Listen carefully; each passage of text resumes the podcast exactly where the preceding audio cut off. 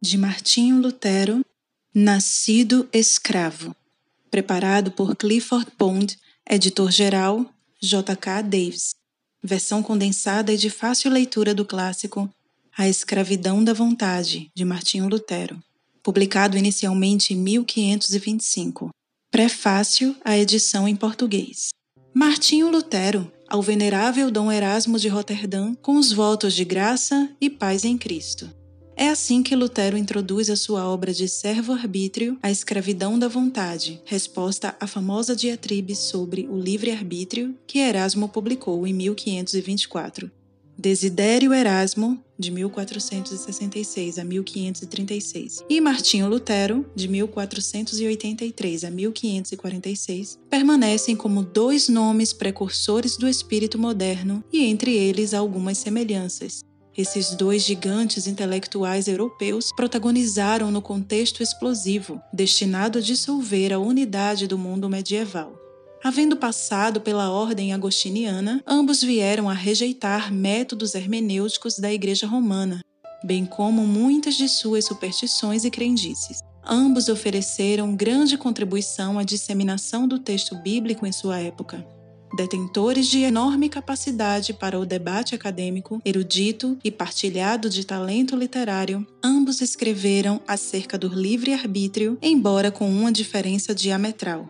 Erasmo, o humanista, defendendo, e Lutero, o reformador, condenando. Isto marcou uma ruptura definitiva entre os dois homens que, anteriormente, ofereciam-se mútuo encorajamento, Desde o debate de Leipzig, 1519, os caminhos de ambos vinham conduzindo a rumos diferentes. Publicado inicialmente em 1525, A Escravidão da Vontade é um primor de composição polêmica.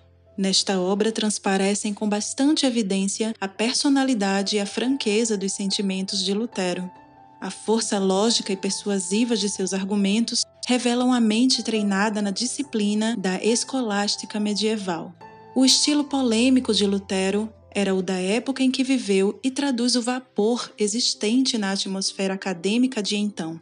Na obra original, tanto mais do que no sumário aqui apresentado, há ironias, asperezas, ad hominems e alusões indiretas. Não obstante, o leitor deve comparar o texto luterano muito mais com o bisturi de um resoluto cirurgião do que com a pena de um clínico em seu receituário. Na estima de Lutero, o Tratado Erasmiano era uma obra da carne. Contendo uma anamnese mal feita, partia de um princípio falso e oferecia um placebo para uma ferida mortal. Lutero repudia a diatribe de Erasmo, expondo a doutrina bíblica do pecado original. Sem um diagnóstico preciso acerca da efemeridade humana, não há como discernir de maneira apropriada o valor das boas novas do Evangelho da graça de Cristo. Em sua réplica, Lutero procede a um honesto e rigoroso exame das Escrituras Sagradas, evidentemente preterido por Erasmo. Foi com a compreensão do puro Evangelho que se abriu para Lutero a noção do cativeiro radical da vontade, sem nenhuma dúvida, na doutrina da depravação do homem situa-se a pedra angular da reforma. No coração da teologia de Lutero e da doutrina da justificação está sua compreensão da depravação original e da pecaminosidade do homem, que ele conheceu muito bem, mesmo como um monge asceta da origem agostiniana. O reformador está muito bem qualificado para tratar do assunto da impiedade e da depravação o que é a verdadeira liberdade. Neste caso, vê-se também que o discurso sobre a condição servil da vontade não visa outra coisa senão ao discurso correto sobre a liberdade. Para Lutero, a livre vontade é um termo divino e não cabe a ninguém a não ser unicamente a majestade divina. Conceder ao ser humano tal atributo significaria nada menos do que atribuir-lhe a própria divindade usurpando a glória do Criador. Lutero, assim, compreende que a pergunta pela liberdade da vontade, no fundo, é a pergunta pelo poder da vontade. Por isso mesmo, a livre vontade é predicado de Deus, é poder essencialmente específico do próprio Deus. Lutero considerava a escravidão da vontade a sua melhor e mais útil publicação. O valor deste tratado é inestimável realmente, e poucos livros há que sejam tão necessários no presente momento. O atual ensino de muitos que se denominam protestantes está em maior acordo com os dogmas papistas ou com as ideias de Erasmo do que com os princípios dos reformadores. Analisando criticamente, tal ensino está em maior harmonia com os cânones e decretos do Concílio de Trento do que com as confissões de fé protestantes e reformadas. O que o leitor tem em mãos é uma versão condensada e adaptada, facilitando o acesso ao clássico texto luterano. Oramos sinceramente que o Senhor abençoe o leitor e que este, abraçando a fé com o eleito de Deus, Jesus Cristo, batalhe por manter sua causa e suas verdades nesses dias em que muito tem sido perdido. Que o livro seja um meio de edificação e fortalecimento para todos quantos desejam ser instruídos pelos oráculos de Deus. Gilson Santos, maio de 2007. São José dos Campos, São Paulo. Prefácio. A questão. A questão é: possui o homem algo chamado livre-arbítrio? Pode um ser humano, voluntariamente, sem qualquer ajuda, voltar-se para Cristo a fim de ser salvo de seus pecados? Erasmo respondia com um sim. Lutero, com um ressoante não. Lutero estava convencido de que o conceito do livre-arbítrio fere no âmago a doutrina bíblica da salvação exclusivamente pela graça. Precisamos ter a mesma convicção. Devemos combater o livre-arbítrio tão vigorosamente quanto fazia Lutero. Erasmo, o seu opositor, dizia: Posso conceber o livre-arbítrio como um poder da vontade humana mediante o qual um homem pode aplicar-se àquelas coisas que conduzem à eterna salvação ou pode afastar-se delas. A isso devemos replicar com um resoluto não. O homem já nasce escravo do pecado. O homem não é livre. A apresentação. O pano de fundo do livro e a controvérsia com Erasmo. Martinho Lutero escreveu A Escravidão da Vontade como reação aos ensinamentos de Desidério Erasmo. Nascido em Roterdã, na Holanda, entre 1466 e 1469, Erasmo foi monge agostiniano durante sete anos antes de viajar para a Inglaterra, onde foi motivado a aprofundar seu conhecimento do grego chegando a produzir um texto crítico do Novo Testamento grego em 1516. Ele rejeitava os métodos fantasiosos de interpretação das Escrituras, bem como as muitas superstições dos mestres da Igreja Católica Romana. Rebelou-se contra a preguiça e o vício, comuns nos mosteiros, mas, apesar disso, não foi um crente no Evangelho. Ele era um humanista, pois acreditava que os homens podem conquistar a salvação ao invés de dependerem exclusivamente de Jesus Cristo em sua morte e ressurreição. Erasmo acertadamente preferia uma abordagem simples do ensinamento cristão aos complicados e pormenorizados métodos dos teólogos profissionais. Ele evitava as controvérsias e, por longo tempo, não procurou tratar publicamente sobre o conceito do livre-arbítrio. No entanto, ao fazê-lo, constituiu um desafio que Martinho Lutero não pôde ignorar. Martinho Lutero nasceu na Saxônia, hoje parte da Alemanha, e era cerca de 14 anos mais jovem do que Erasmo. Enquanto ainda era monge, passou por uma dramática experiência com o Evangelho da Graça de Deus. A partir de então, compreendeu que cada crença e experiência precisa ser testada através da autoridade das Escrituras Sagradas. Ele entendeu que a salvação é recebida como uma graça divina mediante a fé. E isto não vem de nós, é dom de Deus, não de obras para que ninguém se glorie. Efésios capítulo 2, versículos 8 e 9. A sua própria experiência confirmou sua convicção. Lutero era professor, teólogo e também pastor. Os membros de sua igreja sabiam que ele sentia o que pregava. Ele não era um erudito seco e indiferente. Ele sentia a pressão da eternidade cada vez que pregava. Isso o compelia algumas vezes a fazer coisas impopulares e, por vezes, até perigosas. Era alguém disposto a defender a verdade de Deus, e ainda que fosse contra o mundo inteiro. A princípio, Erasmo parecia ser um dos aliados de Lutero, visto que ambos rejeitavam muitos dos erros e falhas da Igreja Romana. Todavia, Lutero desafiava cada vez mais o ensinamento romanista da salvação mediante as obras, insistindo que o justo viverá pela fé. Romanos capítulo 1, versículo 17. Entre mentes, Erasmo continuava na igreja romana e, como era um erudito, cedeu à pressão de sua igreja para defender o ensino do livre-arbítrio.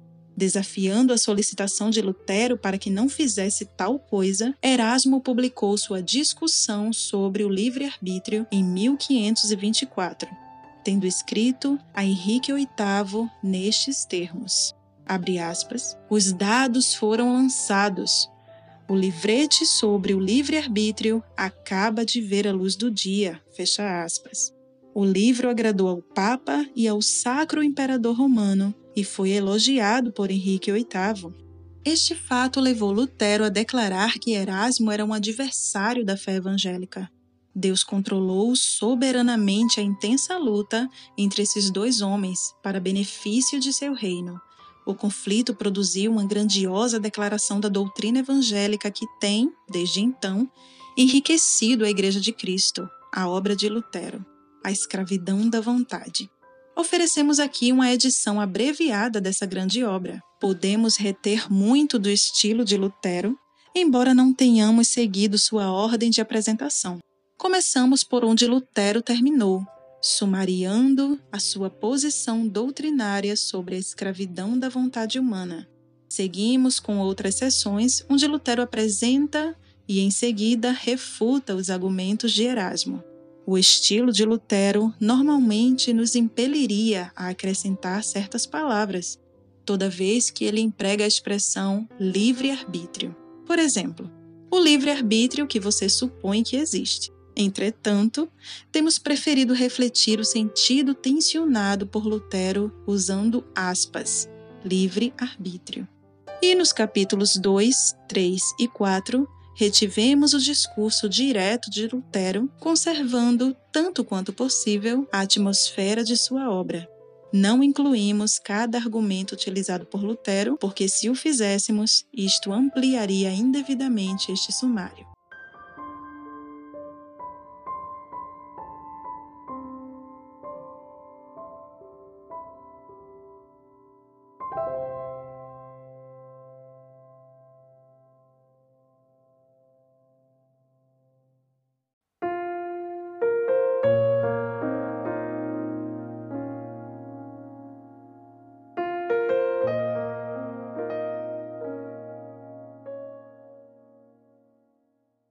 Nascido Escravo, de Martinho Lutero. Capítulo 1 O que ensinam as Escrituras? Nota de rodapé. As Escrituras são como diversos exércitos que se opõem à ideia de que o homem tem um livre-arbítrio para escolher e receber a salvação. Porém, basta-me trazer à frente de batalha dois generais, Paulo e João, com algumas de suas forças. Argumento 1 a culpa universal da humanidade prova que o livre-arbítrio é falso. Em Romanos capítulo 1, verso 18, Paulo ensina que todos os homens, sem qualquer exceção, merecem ser castigados por Deus. A ira de Deus se revela do céu contra toda impiedade e perversão dos homens que detêm a verdade pela justiça. Se todos os homens possuem livre-arbítrio, ao mesmo tempo em que todos, sem qualquer exceção, estão debaixo da ira de Deus, segue-se daí que o livre-arbítrio os está conduzindo a uma única direção, da impiedade e da iniquidade. Portanto, em que o poder do livre-arbítrio os está ajudando a fazer o que é certo? Se existe realmente o livre-arbítrio, ele não parece ser capaz de ajudar os homens a atingirem a salvação porquanto os deixa sob a ira de Deus. Algumas pessoas, no entanto, acusam-me de não seguir bem de perto a Paulo. Eles afirmam que as palavras dele, contra toda impiedade e perversão dos homens que detêm a verdade pela justiça, não significam que todos os seres humanos, sem exceção, estão culpados aos olhos de Deus.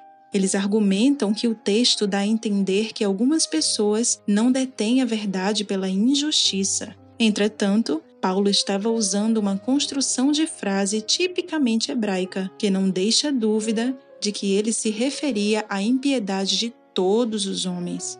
Além do mais, notemos o que Paulo escreveu imediatamente antes dessas palavras. No versículo 16, Paulo declara que o Evangelho é o poder de Deus para a salvação de todo aquele que crê. Isso significa que, se não fosse o poder de Deus conferido através do Evangelho, ninguém teria forças em si mesmo para voltar-se para Deus. Paulo prossegue, asseverando que isso tem aplicação tanto aos judeus quanto aos gentios. Os judeus conheciam as leis divinas em seus mínimos detalhes, mas isto não os poupou de estarem debaixo da ira de Deus. Os gentios desfrutavam de admiráveis benefícios culturais, mas isto em nada os aproximava de Deus. Havia judeus e gentios que muito se esforçavam por acertar a situação diante de Deus. Mas, apesar de todas as suas vantagens e de seu livre arbítrio, eles fracassaram totalmente. Paulo não hesitou em condenar a todos eles. Observemos igualmente que no versículo 17, Paulo diz que a justiça de Deus se revela. Assim, Deus mostra sua retidão aos homens, mas ele não é um tolo. Se os homens não precisassem da ajuda divina, ele não desperdiçaria o seu tempo prestando-lhes tal ajuda. A conversão de qualquer pessoa acontece quando Deus vem até ela e vence-lhe a ignorância ao revelar-lhe a vontade do Evangelho. Sem isso, ninguém jamais poderia ser salvo. Ninguém, durante toda a história humana, concebeu por si mesmo a realidade da ira de Deus, conforme ela nos é ensinada nas Escrituras. Ninguém jamais sonhou em estabelecer a paz com Deus por intermédio da vida e da obra de um Salvador singular o homem-deus, Jesus Cristo. De fato, o que ocorre é que os judeus rejeitaram a Cristo, apesar de todo o ensino que lhes foi ministrado por seus profetas. Parece que a justiça própria alcançada por alguns judeus ou gentios os levou a deixarem de buscar a justiça divina através da fé, para fazerem as coisas à sua própria maneira. Portanto, quanto mais o livre-arbítrio se esforça, tanto piores tornam-se as coisas. Não existe um terceiro grupo de pessoas que se situe em algum ponto entre os crentes e os incrédulos, um grupo de homens capazes de salvarem-se a si mesmos. Judeus e gentios constituem a totalidade da humanidade e todos eles estão debaixo da ira de Deus.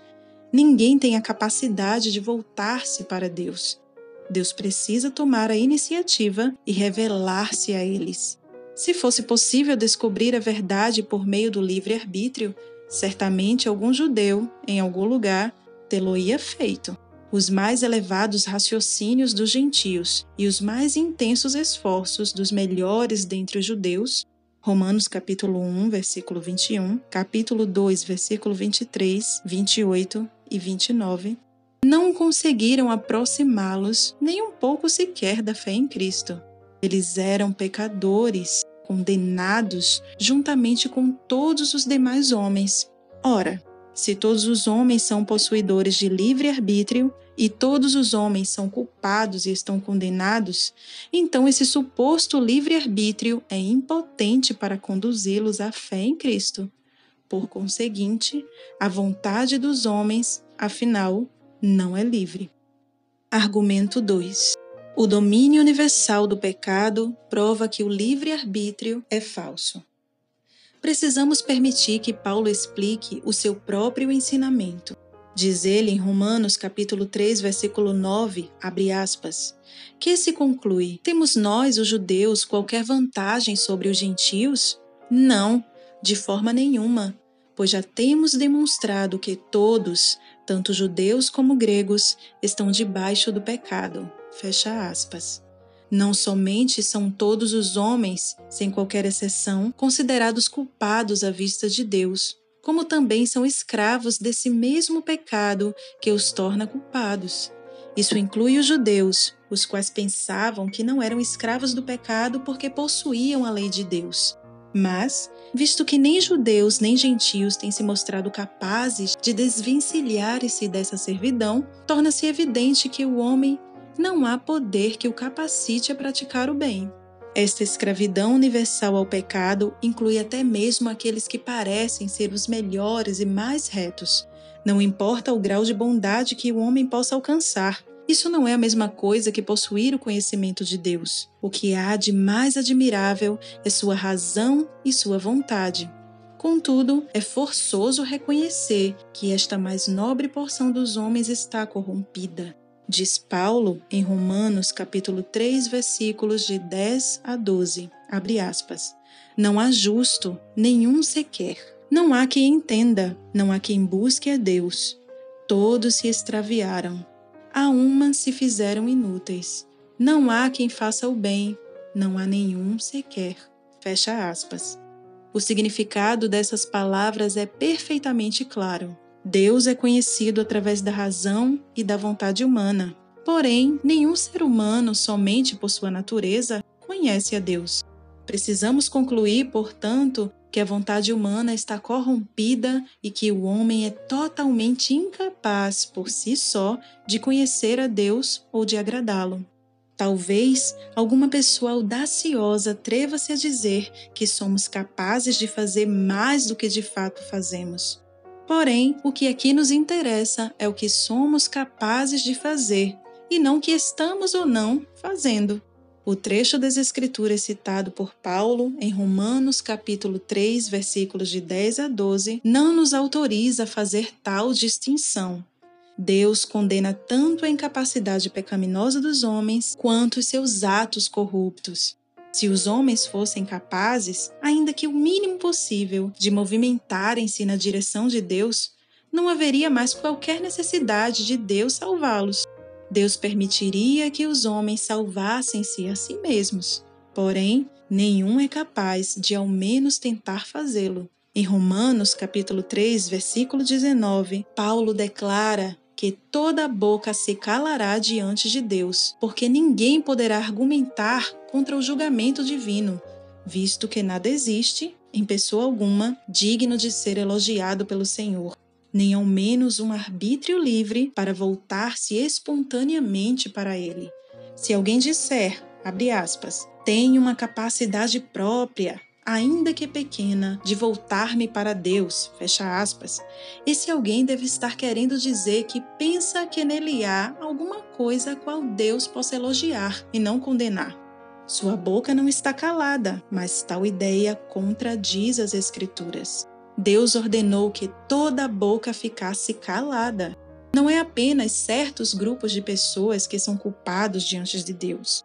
Não apenas os fariseus, dentre o povo israelita estão condenados. Se isso fosse verdade, então os demais judeus teriam tido alguma capacidade própria para guardar a lei e evitar tornarem-se culpados.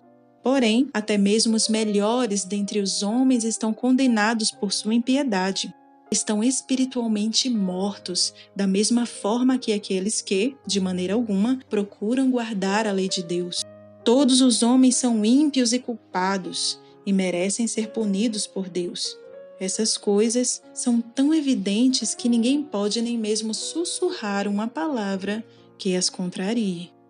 Argumento 3. O livre-arbítrio não pode obter aceitação diante de Deus através da observância da lei moral e cerimonial. Eu argumento que quando Paulo disse em Romanos capítulo 3, versículos 20 e 21, abre aspas, ninguém será justificado diante dele por obras da lei, fecha aspas, pensou na lei moral, os dez mandamentos, bem como na lei cerimonial. Tem-se generalizado a ideia de que Paulo tinha em mente apenas a lei cerimonial, o ritual de sacrifícios de animais e a adoração no templo. É espantoso que chamem Jerônimo, que criou essa ideia, de santo. Eu o classificaria de forma bem diferente. Jerônimo declarou que a morte de Cristo pôs fim a qualquer possibilidade de alguém ser justificado ou declarado justo por meio da observância da lei cerimonial, mas deixou inteiramente aberta a possibilidade de alguém ser justificado mediante a observância da lei moral, contando apenas com as suas próprias forças, sem a ajuda de Deus. Minha resposta a isso é que Paulo referiu-se somente à lei cerimonial. Então, seu argumento não tem qualquer significado. Paulo estava afirmando que todos os homens são injustos e necessitados da graça especial de Deus, o amor, a sabedoria e o poder de Deus, por intermédio dos quais ele nos salva. O resultado da ideia de Jerônimo seria que a graça de Deus é necessária para salvar-nos da lei cerimonial, mas não da lei moral. Todavia, nós não podemos observar a lei moral à parte da graça divina. Você pode intimidar as pessoas para que observem as cerimônias, mas nenhum poder humano pode forçá-las a guardar a lei moral. Paulo estava argumentando que não podemos ser justificados diante de Deus mediante a tentativa de guardar a lei moral, ou mesmo a lei cerimonial comer e beber e fazer outras coisas semelhantes em si mesmas nem nos justifica, nem nos condena. Irei ainda mais longe, afirmando que Paulo queria dizer a totalidade da lei, e não alguma porção particular dela, é obrigatória a todos os homens. Se a lei não se aplicasse mais aos homens devido à morte de Cristo, tudo quanto Paulo precisava dizer era isto e nada mais. Em Gálatas capítulo 3, versículo 10, Paulo escreveu, aspas, Todos quantos, pois, são das obras da lei, estão debaixo de maldição, porque está escrito: Maldito todo aquele que não permanece em todas as coisas escritas no livro da lei para praticá-las. Fecha aspas. Nesse texto, Paulo busca apoio em Moisés para afirmar que a lei é imposta sobre todos os homens e que o fracasso na obediência à lei sujeita todos os homens à maldição divina. Nem os homens que procuram obedecer à lei, nem aqueles que não tentam guardá-la estão justificados diante do Senhor, porquanto todos estão espiritualmente mortos. O ensinamento de Paulo é que há duas classes de pessoas no mundo: aquelas que estão espiritualmente vivas e aquelas que não estão. E isto está em harmonia com o ensinamento de Jesus Cristo em João capítulo 3, versículo 6. Abre aspas. O que é nascido da carne é carne, e o que é nascido do espírito é espírito. Fecha aspas. Para as pessoas que não possuem o Espírito Santo, a lei é sem utilidade. Não importa o quanto procurem guardar a lei, não serão justificadas, exceto pela fé. Finalmente, então, se existe tal coisa como livre-arbítrio, deve ser a mais nobre das capacidades humanas, porque, mesmo sem o Espírito Santo, o livre-arbítrio afirma possibilitar ao homem guardar a lei inteira. Entretanto, Paulo assevera que aqueles que são das obras da lei não estão justificados, isso significa que o livre-arbítrio, mesmo considerado por seu melhor ângulo, é incapaz de corrigir a situação do homem diante de Deus. De fato, em Romanos capítulo 3, versículo 20, Paulo afirma que a lei é necessária para mostrar-nos no que consiste o pecado. Abre aspas. Pela lei vem o pleno conhecimento do pecado. Fecha aspas. Aqueles que são das obras da lei não são capazes de reconhecer o que o pecado realmente é. A lei não foi dada a fim de mostrar aos homens o que eles podem fazer, mas para corrigir as suas ideias sobre o que é certo e errado aos olhos de Deus. O livre-arbítrio é cego, pois precisa ser ensinado através da lei, e também é impotente, pois não consegue justificar ninguém diante de Deus. Argumento 4. A lei tem o propósito de conduzir os homens a Cristo, dando-lhes o conhecimento do pecado.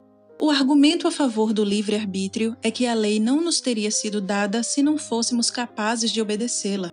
Erasmo, por repetidas vezes você tem dito, aspas, se nada podemos fazer, qual é o propósito das leis, dos preceitos, das ameaças e das promessas? Fecha aspas.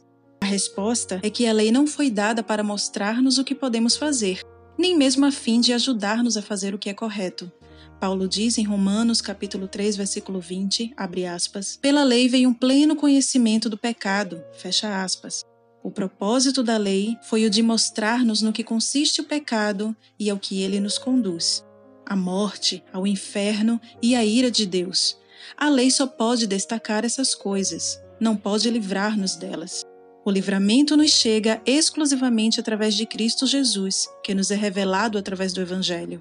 Nem a razão nem o livre-arbítrio podem conduzir os homens a Cristo, visto que a razão e o livre-arbítrio precisam da luz da lei para mostrar-lhe sua enfermidade. Paulo faz esta indagação em Gálatas capítulo 3, versículo 19, abre aspas. Qual, pois, a razão de ser da lei? Fecha aspas. Entretanto, a resposta de Paulo à sua própria pergunta é o contrário da resposta que você e Jerônimo dão. Você diz que a lei foi dada a fim de provar a existência do livre-arbítrio. Jerônimo diz que ela tem o propósito de restringir o pecado. Mas Paulo não diz nada disso. Todo seu argumento é que os homens precisam da graça especial para lutar contra o mal que a lei revela. Não pode haver cura enquanto a enfermidade não for diagnosticada. A lei é necessária para fazer os homens perceberem a perigosa condição em que estão, a fim de que anelem pelo remédio que se encontra somente na pessoa de Cristo.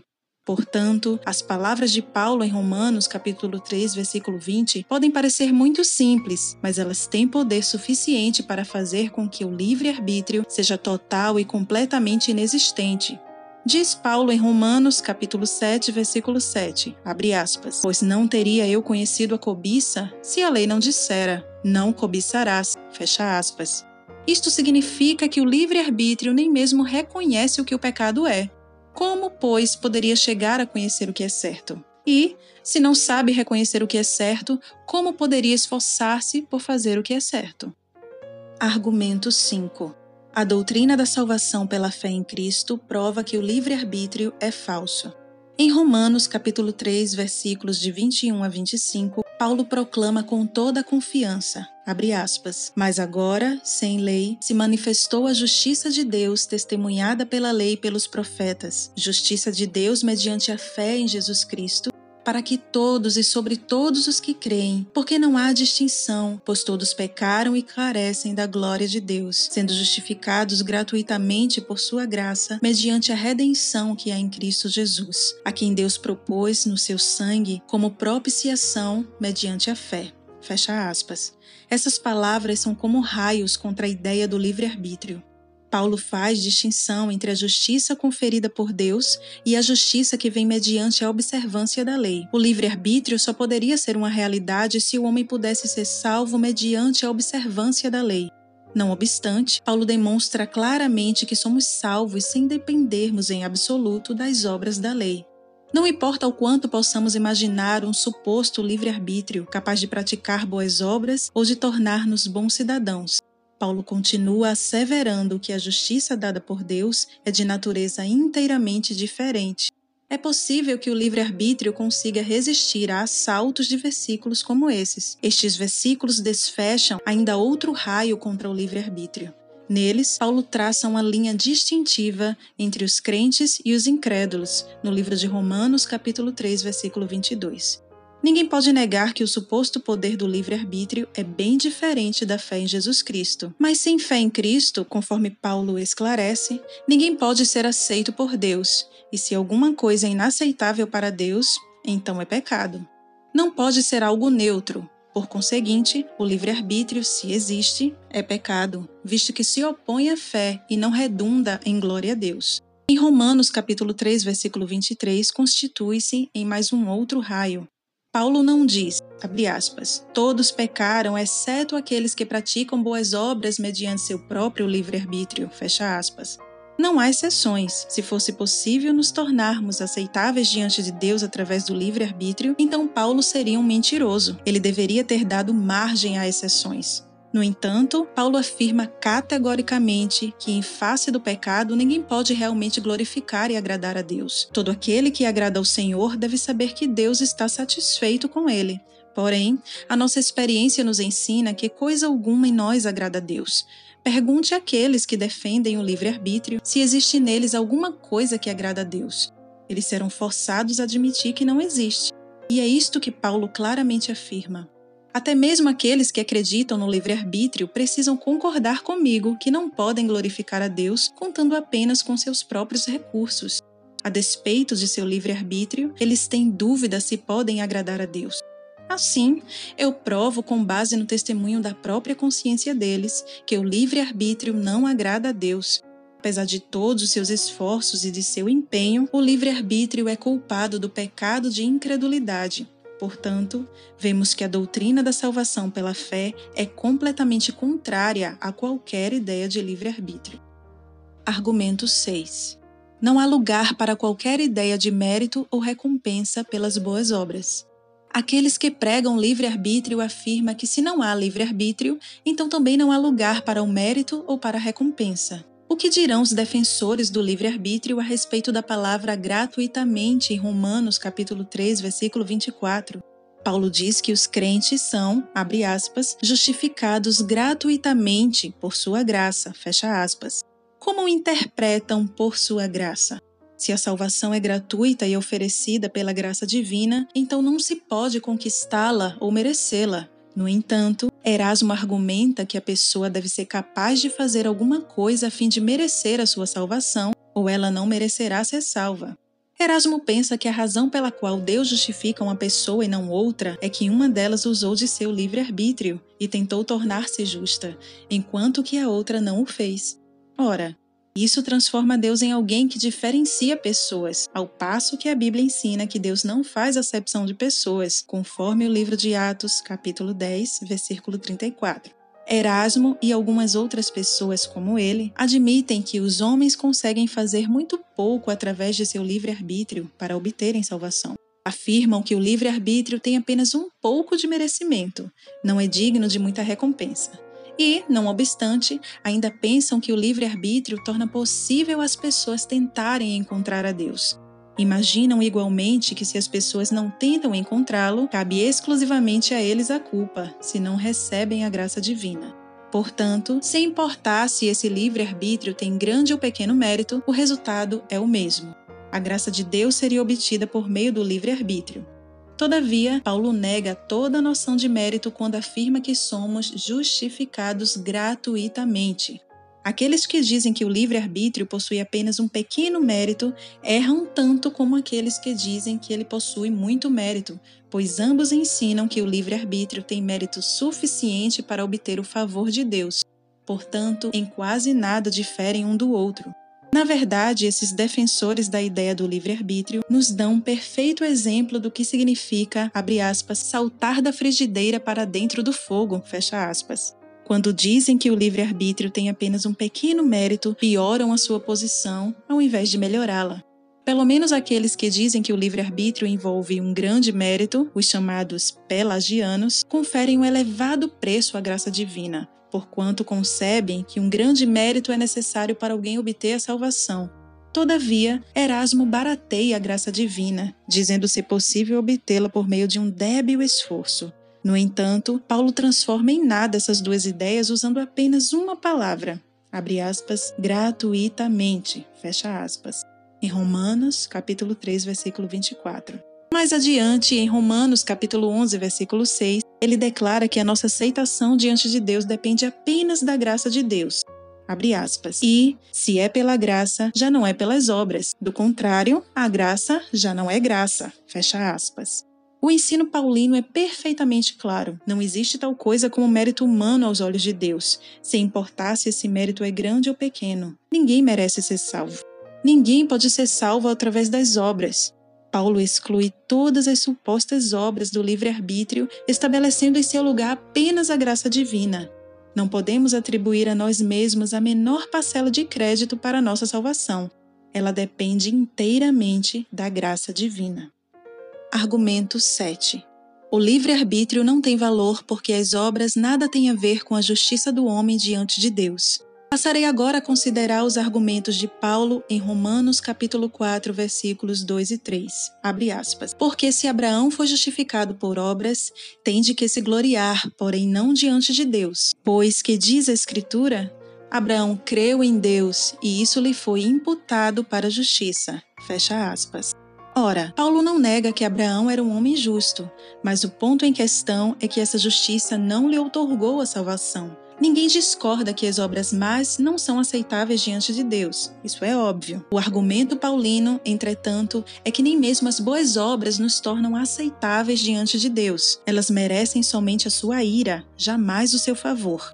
Em Romanos capítulo 4, versículos 4 e 5, Paulo contrasta a pessoa que trabalha com aquela que não trabalha. A justificação, que equivale à aceitação de Deus, não é atribuída ao que trabalha, mas àquele que não trabalha, mas crê no Senhor. Não há posição intermediária. Argumento 8. Uma série de refutações. Preciso mencionar, de passagem, mais alguns argumentos contra o livre-arbítrio, mas me referirei a eles apenas de modo breve, embora cada um deles, de per si, pudesse destruir completamente a ideia do livre-arbítrio, por exemplo, a fonte da graça mediante a qual somos salvos é o propósito eterno de Deus. Isso, sem dúvida, anula a sugestão de que Deus é gracioso para conosco por causa de alguma coisa que possamos fazer. Um outro argumento fundamenta-se sobre o fato de que Deus prometeu a salvação por meio da graça a Abraão, antes mesmo de haver dado a lei. Paulo argumenta em Romanos capítulo 4, versículos de 13 a 15 e Gálatas capítulo 3, versículos de 15 a 21, que se somos salvos mediante a observância da lei, através do livre-arbítrio, isto significaria que a promessa da salvação pela graça foi cancelada e a fé, igualmente, perderia o seu valor. Paulo também nos diz que a lei pode apenas revelar o pecado, sendo incapaz de removê-lo visto que o livre-arbítrio só pode operar com base na observância da lei. Não pode haver retidão aceitável diante de Deus obtida pelo livre-arbítrio. Em último lugar, estamos todos debaixo da condenação divina, em face da pecaminosa desobediência de Adão. Estamos todos sujeitos a esta condenação, desde o nosso nascimento, incluindo aqueles que são possuidores do livre-arbítrio. Se é que as pessoas assim existem. De que outra forma então poderia o livre-arbítrio nos ajudar se não a pecar e a merecer a condenação? Eu poderia ter deixado de lado esses argumentos apresentando tão somente um comentário geral sobre os escritos de Paulo. Todavia, quis demonstrar quão ignorantes mentalmente são os meus oponentes por deixarem de perceber com clareza estas simples questões. Deixo que meditem sozinhos a respeito desses argumentos. Argumento 9. Paulo é absolutamente claro ao refutar o livre-arbítrio. Os argumentos usados por Paulo são tão claros que é de admirar que alguém possa compreendê-los mal. Diz ele, aspas, todos se extraviaram, a uma se fizeram inúteis. Não há quem faça o bem, não há nenhum sequer. Fecha aspas. Estou admirado pelo fato que certas pessoas afirmam, aspas, algumas pessoas não se extraviaram, não se fizeram inúteis, não são mais e nem pecadoras. Há algumas coisas no homem que o inclina para o bem, fecha aspas. Ora, Paulo não fez essas declarações em apenas algumas passagens isoladas. Algumas vezes ele as fez em termos positivos, em outras vezes em termos negativos, usando palavras diretas ou utilizando contrastes. O sentido literal de suas palavras, todo o contexto e escopo de seu argumento resumem-se neste pensamento. A parte da fé em Cristo, nada existe senão pecado e condenação. Meus oponentes serão derrotados, ainda que não queiram se render. Porém, não está ao meu alcance convencê-los disso. Deixo isto à operação do Espírito Santo. Argumento 10. O estado do homem sem o Espírito de Deus mostra que o livre-arbítrio nada pode fazer de natureza espiritual. Em Romanos capítulo 8, versículo 5, Paulo divide a humanidade em duas categorias: aqueles que são da carne ou da natureza pecaminosa e aqueles que são do espírito. Ver também João capítulo 3, versículo 6. Isto só pode significar que aqueles que não têm o espírito estão na carne e continuam presos a uma natureza pecaminosa. Paulo insiste que, abre aspas, se alguém não tem o Espírito de Cristo, esse tal não é dele, fecha aspas, em Romanos capítulo 8, versículo 9. Isto significa, obviamente, que aqueles que estão sem o Espírito pertencem a Satanás. O livre-arbítrio não os tem beneficiado muito. Paulo afirma que, abre aspas, os que estão na carne não podem agradar a Deus, fecha aspas, em Romanos capítulo 8, versículo 8. Ele diz que, abre aspas, pendor da carne é inimizade contra Deus, pois não está sujeito à lei de Deus, nem mesmo pode estar, fecha aspas, em Romanos capítulo 8, versículo 7. É impossível que tais pessoas possam fazer qualquer esforço por conta própria para agradar a Deus. Orígenes conseguiu que cada pessoa tenha uma alma dotada da capacidade de voltar-se para a carne ou para o espírito, mas isto é apenas produto de sua imaginação. Ele sonhou com tal ideia e não tinha qualquer meio de provar o que afirmava. Na verdade, não há posição intermediária. Tudo que não provém do espírito é carnal, e as melhores atividades da carne são hostis a Deus. Trata-se do mesmo ensinamento ministrado por Cristo em Mateus capítulo 7, versículo 18, de que uma árvore má não pode produzir bom fruto. E também está em harmonia com a dupla declaração de Paulo, aspas, o justo viverá por fé, fecha aspas, em Romanos capítulo 1, versículo 17, e, abre aspas, tudo que não provém da fé é pecado, fecha aspas, em Romanos capítulo 14, versículo 23. Aqueles que não têm fé não estão justificados, e aqueles que não estão justificados são pecadores, nos quais qualquer suposto livre-arbítrio só pode produzir o mal. Portanto, o livre-arbítrio nada é senão um escravo do pecado, da morte e de Satanás. Tal liberdade, enfim, não é liberdade alguma.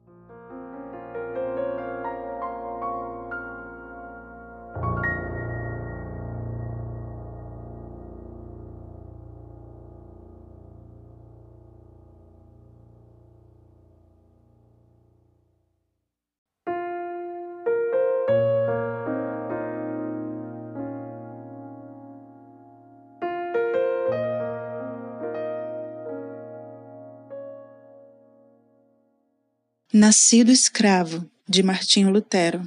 Capítulo 1 Argumento 11 Aqueles que chegam a conhecer a Cristo não pensavam previamente sobre Cristo, nem o buscavam, nem se prepararam para conhecê-lo.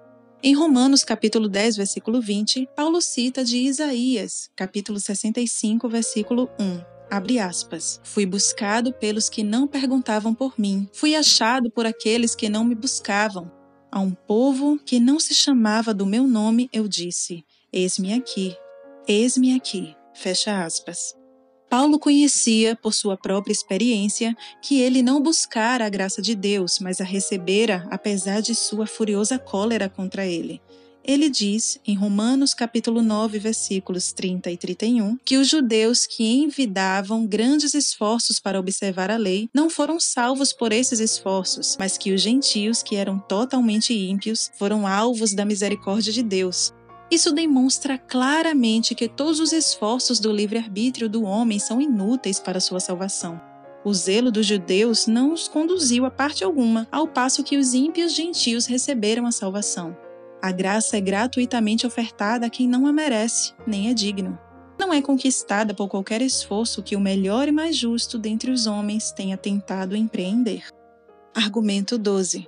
A salvação para o mundo pecaminoso é pela graça de Cristo, exclusivamente mediante a fé.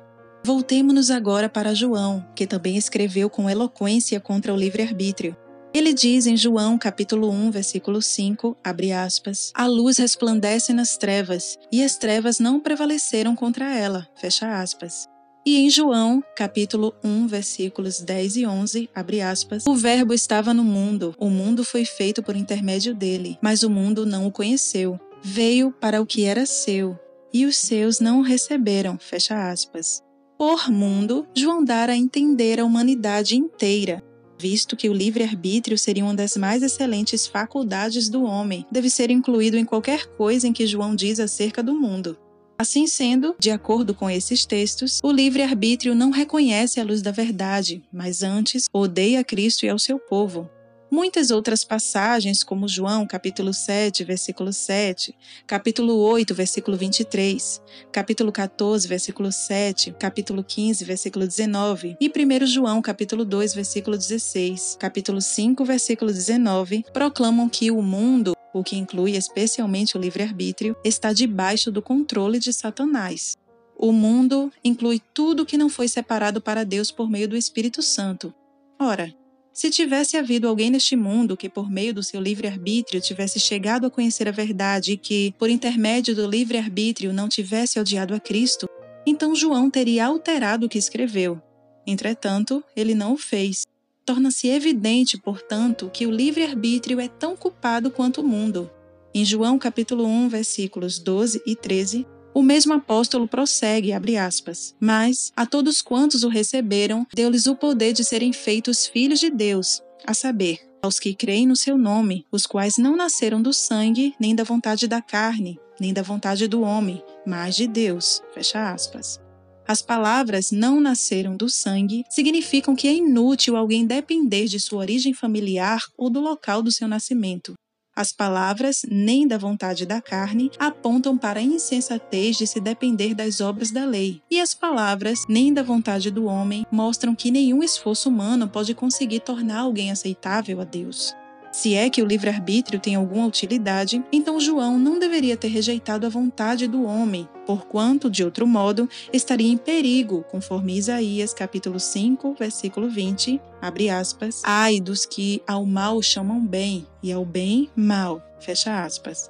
Não há margem para a dúvida de que a origem familiar é inútil para que alguém, através dela, venha obter a salvação, porque em Romanos, capítulo 9, versículo 8, Paulo escreve: Isto é, estes filhos de Deus não são propriamente os da carne, mas devem ser considerados como descendência os filhos da promessa. Fecha aspas. Além disso, João também afirma em João capítulo 1, versículo 16, abre aspas, porque todos nós temos recebido da sua plenitude e graça sobre graça. Fecha aspas. Isto posto, recebemos bênçãos espirituais exclusivamente através da graça derivada de outrem, e não através de nossos próprios esforços. Duas ideias contrárias não podem ser ambas verdadeiras. É impossível que a graça divina seja tão sem valor que qualquer um, em qualquer lugar, seja capaz de obtê-la, ao mesmo tempo que essa graça é tão valiosa que só podemos recebê-la através dos méritos de um único homem, Jesus Cristo. Como eu gostaria que os meus opositores percebessem que, quando advogam a causa do livre-arbítrio, estão negando a Cristo. Se podemos obter graça divina mediante o nosso livre-arbítrio, então não temos necessidade de Cristo. E, se temos a Cristo, não precisamos do livre-arbítrio. Aqueles que defendem o livre-arbítrio atestam sua negação a Cristo por meio de suas ações, porquanto alguns deles chegam ao extremo de apelar pela intercessão de Maria e de santos, não dependendo de Cristo como único mediador entre Deus e o homem. Todos esses têm abandonado a Cristo em sua obra como mediador e gracioso Salvador, considerando os méritos de Cristo de menor valor do que seus próprios esforços. Argumento 13. O caso de Nicodemos, no terceiro capítulo de João, opõe-se ao livre-arbítrio. Consideremos as virtudes de Nicodemos, em João capítulo 3, versículos 1 e 2. Ele confessa que Cristo era idôneo e que viera da parte de Deus. Faz alusão aos milagres realizados por Cristo e procura-o a fim de ouvir algo de sua própria boca. Porém, ao ouvir falar sobre o novo nascimento, em João capítulo 3, versículos 3 e 8, porventura Nicodemos admite que era isso que ele vinha buscando? Não. Ele ficou atônito e confuso, repelindo a ideia a princípio como uma impossibilidade, em João capítulo 3, versículo 9. Porventura, os maiores filósofos chegaram a mencionar o novo nascimento? Eles nem ao menos podiam buscar aquelas realidades pertencentes à salvação antes da chegada do Evangelho. Ora, quando admitem isso, eles estão admitindo que o livre-arbítrio é ignorante e incapaz. Por certo, aqueles que ensinam o livre-arbítrio estão loucos, porém não se calarão nem darão glórias a Deus. Argumento 14. O livre-arbítrio não tem utilidade, pois a salvação vem somente por meio de Cristo torna-se claro em João capítulo 14, versículo 6, onde se lê que Jesus Cristo é o caminho e a verdade e a vida, que a salvação só pode ser encontrada em sua pessoa. Sendo esta a verdade, tudo quanto está fora de Cristo só pode ser trevas, falsidade e morte. Qual necessidade haveria na vinda de Cristo a este mundo se os homens, naturalmente, pudessem compreender o caminho de Deus, entender a verdade de Deus e compartilhar da vida de Deus? Nossos opositores dizem que os homens perversos possuem livre-arbítrio, embora abusem dele. Se isso fosse realmente assim, então haveria algo de bom no pior dos homens. E se isso fosse realmente verdade, então Deus seria injusto ao condená-los. Entretanto, João diz que aqueles que não creem em Jesus Cristo já estão condenados, em João capítulo 3, versículo 18. Contudo, se os homens fossem possuidores dessa coisa boa chamada livre-arbítrio, então João deveria ter dito que os homens só estão condenados por causa de sua parte má, e não devido àquela boa parte neles existente. As Escrituras dizem, abre aspas, o que, todavia, se mantém rebelde contra o filho não verá a vida, mas sobre ele permanece a ira de Deus, fecha aspas. De acordo com João, capítulo 3, versículo 36. Sem dúvida está em pauta todo o homem, pois, se assim não fosse, então haveria uma parte no homem capaz de impedi-lo de ser condenado, e ele poderia continuar pecando sem o menor temor, firmado no conhecimento de que não poderia ser condenado. Também lemos em João capítulo 3, versículo 27 que, abre aspas, o homem não pode receber coisa alguma se do céu não lhe for dada, fecha aspas. Isto se refere especialmente à capacidade da pessoa cumprir a vontade de Deus. Somente aquilo que vem do alto pode ajudar um homem a cumprir a vontade do Senhor, mas o livre-arbítrio não vem do alto, o que significa que o livre-arbítrio é inútil. Em João capítulo 3, versículo 31, diz ainda o mesmo apóstolo, abre aspas, quem vem da terra é terreno e fala da terra. Quem veio do céu está acima de todos, fecha aspas. Ora, por certo, o livre-arbítrio não tem origem celestial, pertence à terra, não lhe havendo outra possibilidade. E assim sendo, isso só pode significar que o livre-arbítrio nada tem a ver com as realidades celestiais, cogita somente das coisas terrenas. O Senhor Jesus afirma em João capítulo 8, versículo 23, abre aspas, Vós sois cá de baixo, eu sou lá de cima. Vós sois deste mundo, eu deste mundo não sou. Fecha aspas.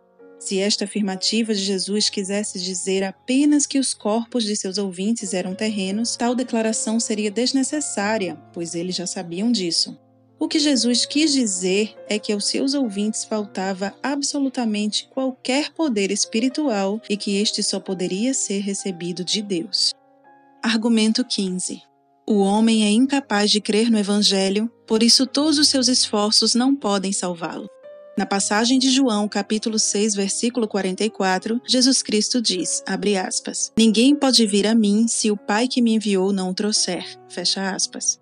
Isso não deixa qualquer espaço para o livre-arbítrio, e o Senhor Jesus passou a explicar como alguém é trazido pelo Pai. Portanto, todo aquele que da parte do Pai tem ouvido e aprendido, esse vem a mim. Fecha aspas, no versículo 45.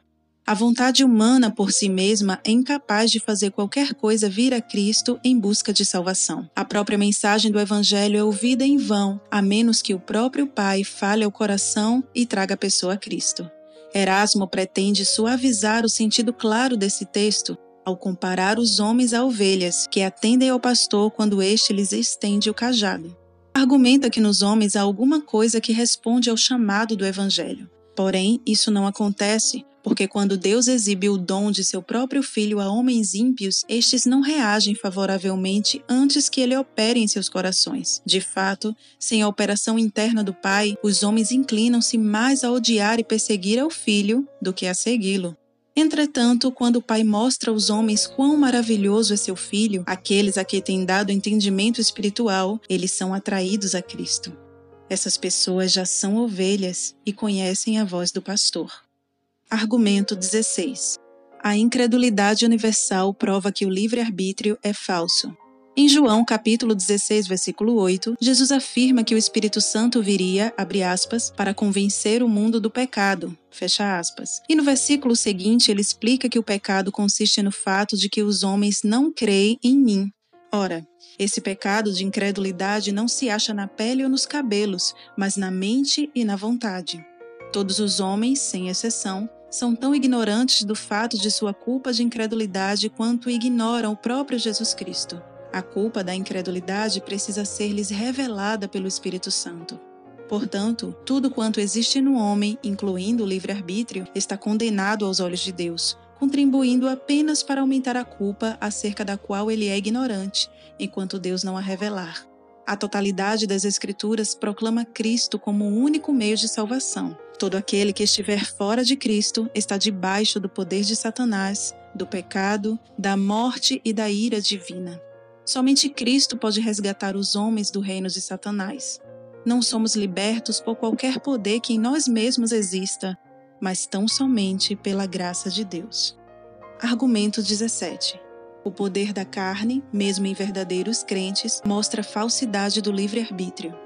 Por alguma razão, Erasmo, você ignorou os meus argumentos baseados em Romanos capítulo 7 e em Gálatas capítulo 5.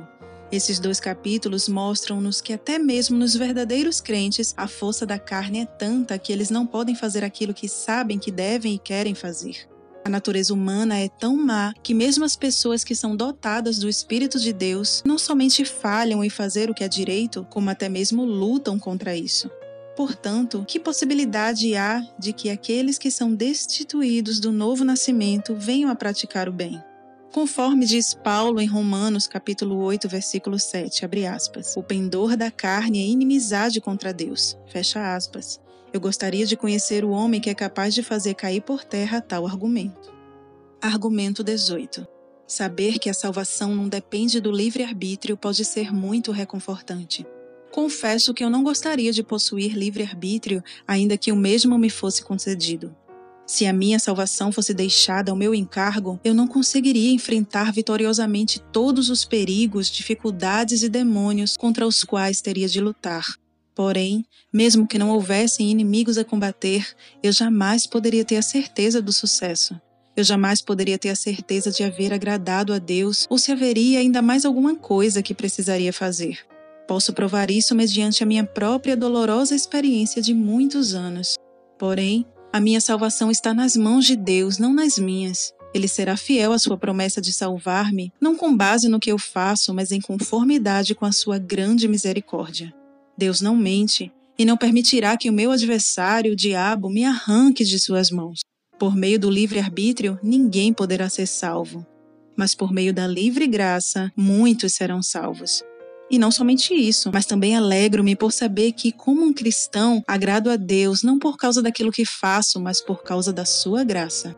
Se trabalho muito pouco ou errado demais, Ele graciosamente me perdoará e me fará melhorar. Essa é a glória de todo cristão. Argumento 19. A honra de Deus não pode ser maculada. Talvez alguém fique preocupado pensando que é difícil defender a honra de Deus em meio a tudo isso. E talvez diga, abre aspas, afinal de contas, Deus condena aqueles que não podem deixar de ser pecaminosos e que são forçados a permanecer dessa maneira porque ele não os escolheu para a salvação. Fecha aspas. Como Paulo diz, abre aspas, éramos por natureza filhos da ira, como também os demais, fecha aspas, em Efésios capítulo 2, versículo 3. Porém, você poderá ver essas questões por um outro ângulo, Deus deveria ser reverenciado e respeitado por ser misericordioso para todos quantos ele justifica e salva, embora sejam totalmente indignos. Sabemos que Deus é divino. Ele também é sábio e justo. A sua justiça não é da mesma categoria que a justiça humana. Ele está acima de nosso poder de apreensão plena, conforme Paulo exclama em Romanos capítulo 11, versículo 33. Abre aspas. Ó oh, profundidade da riqueza, tanto da sabedoria como do conhecimento de Deus. Quão insondáveis são os seus juízos e quão inescrutáveis os seus caminhos. Fecha aspas. Se concordarmos que a natureza, o poder, a sabedoria e o conhecimento de Deus estão muito acima dos nossos, então também deveríamos acreditar que a sua justiça é maior e melhor do que a nossa. Ele nos fez a promessa de que quando chegar a revelar para nós a sua glória, então veremos claramente aquilo no que agora devemos acreditar, que ele é justo, como sempre foi e sempre o será. Eis um outro exemplo. Se você usar da razão humana para considerar a maneira como Deus governa os acontecimentos do mundo, será forçado a dizer que Deus não existe ou que ele é injusto. Os ímpios prosperam e os piedosos sofrem, como em Jó, capítulo 12, versículo 6, e em Salmos, capítulo 73, versículo 12. E isso parece ser injusto. Por esse motivo, muitos homens negam a existência de Deus e dizem que as coisas acontecem movidas pelo acaso. A resposta que damos a essa questão é que há uma vida após a vida presente e que tudo quanto não estiver sido castigado e corrigido nesta vida será castigado e corrigido na vida futura. A vida terrena nada mais é que uma preparação para, ou ainda melhor, o começo da vida que virá. Esse problema tem sido debatido por toda a história, mas a solução não tem sido encontrada exceto pela crença no Evangelho, conforme se acha nas páginas da Bíblia. Três raios de luz brilham sobre a questão: a luz da natureza, da graça divina e da glória celestial. Mediante a luz da natureza, Deus parece ser injusto, porquanto os piedosos sofrem e os ímpios prosperam. A luz da graça divina ajuda-nos a compreender melhor as coisas, embora ainda não explique como Deus pode condenar alguém que, por suas próprias forças, nada pode fazer se não pecar e ser culpado. Somente a luz da glória celeste explicará isso plenamente naquele dia vindouro, quando Deus revelar a si mesmo como inteiramente justo, embora os seus juízos ultrapassem a nossa limitada compreensão de seres humanos. Um homem piedoso crê que Deus conhece de antemão a pré-ordena de todas as coisas e que nada acontece senão pela sua soberana vontade. Nenhum homem ou anjo ou qualquer outra criatura, em vista de tais fatos, é dotado de livre-arbítrio. Satanás é o príncipe deste mundo e conserva cativos todos os homens, a menos que eles sejam libertos pelo poder do Espírito Santo.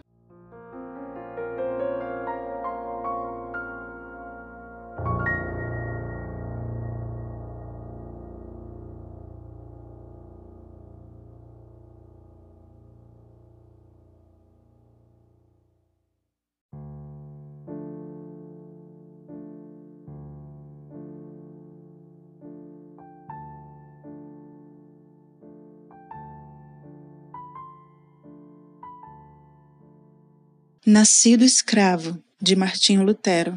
Capítulo 2 O que Erasmo ensinava.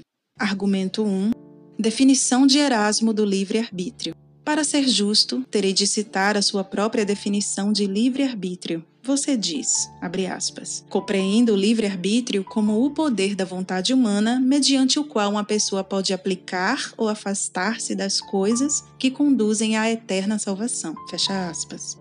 Você pode realmente chamar isso de definição? Uma definição precisa ser clara e cada aspecto dessa declaração precisa ser explicado para tornar-se claro.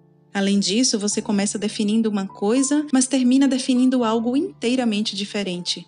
Quero dizer que somente Deus tem a liberdade de vontade de que você escreve e ainda supõe que pertence aos homens. Entretanto, o homem é como um escravo, cuja única liberdade consiste em obedecer a seu senhor. Os seres humanos só agem de acordo com as determinações de Deus.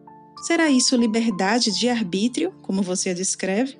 Por conseguinte, terei de considerar essa suposta definição em seus vários aspectos. Alguns deles são suficientemente claros, mas tenho de realçar outros aspectos antes que possa mostrar onde eles erram. Eles parecem ter medo da luz, como se fossem culpados de alguma coisa. Começarei supondo que o poder da vontade humana, a respeito do qual você fala, seja o de aceitar ou rejeitar alguma coisa, o poder de aprovar ou desaprovar. Essa é realmente a função da vontade humana, mas em seguida você acrescenta, abre aspas, mediante o qual uma pessoa pode aplicar-se, fecha aspas. O que você está fazendo é separar o homem de sua vontade. Está dando à pessoa o poder de dirigir a sua vontade. Entretanto, a vontade de um homem faz parte dele, é a parte dele que faz essas escolhas. Obviamente, separar o homem de sua vontade e conferir-lhe poder sobre ela é absurdo. Se porventura entendi mal a questão, a culpa é sua, Erasmo, por não haver escrito com mais clareza. Em seguida, quais são as coisas que, abre aspas, conduzem à eterna salvação? Fecha aspas. Elas têm de ser as palavras e as obras de Deus. Nenhuma outra coisa pode conduzir-nos à salvação eterna. Aliás, a mente humana é incapaz de apreender o significado da salvação. Paulo diz, abre aspas, nem olhos viram, nem ouvidos ouviram, nem jamais penetrou em coração humano o que Deus tem preparado para aqueles que o amam, fecha aspas, em 1 Coríntios capítulo 2, versículo 9. Paulo passa então a dizer como podemos tomar conhecimento dessas realidades. Mas Deus nos revelou pelo Espírito, fecha aspas, em 1 Coríntios, capítulo 2, versículo 10. Isso sem dúvida significa que sem o Espírito Santo jamais tomaríamos conhecimento dessa salvação. E assim sendo, não poderíamos nos dedicar a buscá-la. Alguns dos homens mais bem instruídos deste mundo têm considerado as verdades espirituais como bobagem. De fato, quanto mais brilhantes têm sido as suas mentes, mais ridículas lhe parecem as verdades espirituais. Os homens só podem chegar a reconhecer as realidades dos valores espirituais em seus corações quando o Espírito Santo os ilumina. Em seguida, você assevera que o livre-arbítrio é a capacidade que a vontade humana tem, por si mesma, de decidir se aceita ou não as palavras e as obras de Deus. Isso equivale a fazer com que a vontade humana seja capaz de escolher entre o céu ou o inferno. Isto significa que não há espaço para a atuação do Espírito Santo ou para a graça divina, colocando a vontade humana no mesmo nível de Deus. Os pelagianos também fizeram isso, mas você os ultrapassa. Eles distinguiram em duas partes o livre-arbítrio: o poder de compreender a diferença entre as coisas e o poder de escolher entre elas. Porém, para você, o livre-arbítrio tem o poder de escolher coisas eternas, embora seja totalmente incapaz de entendê-las.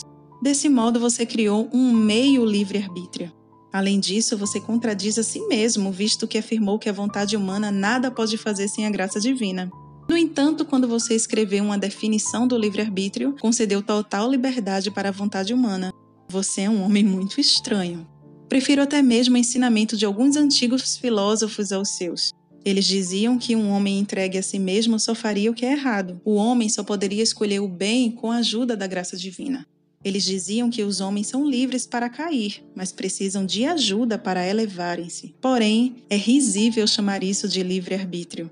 Com base em tais conceitos, eu poderia afirmar que uma pedra tem livre-arbítrio, pois só pode cair, a menos que seja erguida por alguém. O ensino daqueles filósofos, porém, ainda é melhor do que o seu, pois a sua pedra, Erasmo, pode escolher se sobe ou desce. Argumento 2. Argumento de Erasmo baseado em um livro apócrifo. Você alicerça sua defesa do livre-arbítrio no livro apócrifo de Círacides, Eclesiásticos, capítulo 15, versículos 14 a 17, abre aspas. No princípio ele fez o homem e o deixou entregue ao seu próprio arbítrio, fecha aspas. O escritor desse livro apócrifo ainda adiciona as seguintes palavras sobre os mandamentos e preceitos de Deus. Abre aspas. Se queres, guardarás os mandamentos e farás fielmente a sua vontade. Diante de ti foi colocado fogo e a água. Podes estender a mão para onde quiseres. Diante dos homens estão vida e morte. A cada um será dado o que lhe agradar. Fecha aspas. Eu poderia eliminar esse suposto texto de prova asseverando que o livro de Círacides, Eclesiásticos, nunca foi incluído pelos judeus como porção integrante do Antigo Testamento. Porém, basta-me dizer que você mesmo afirmou que tal livro é, abre aspas, obscuro e ambíguo, fecha aspas. Levaria uma eternidade para você ou qualquer outro apresentar uma passagem que diga claramente no que consiste o livre-arbítrio. Argumento 3. Três pontos de vista de Erasmo a respeito do livre-arbítrio. Você apresenta três pontos de vista acerca de um mesmo livre-arbítrio. Examinemo-los.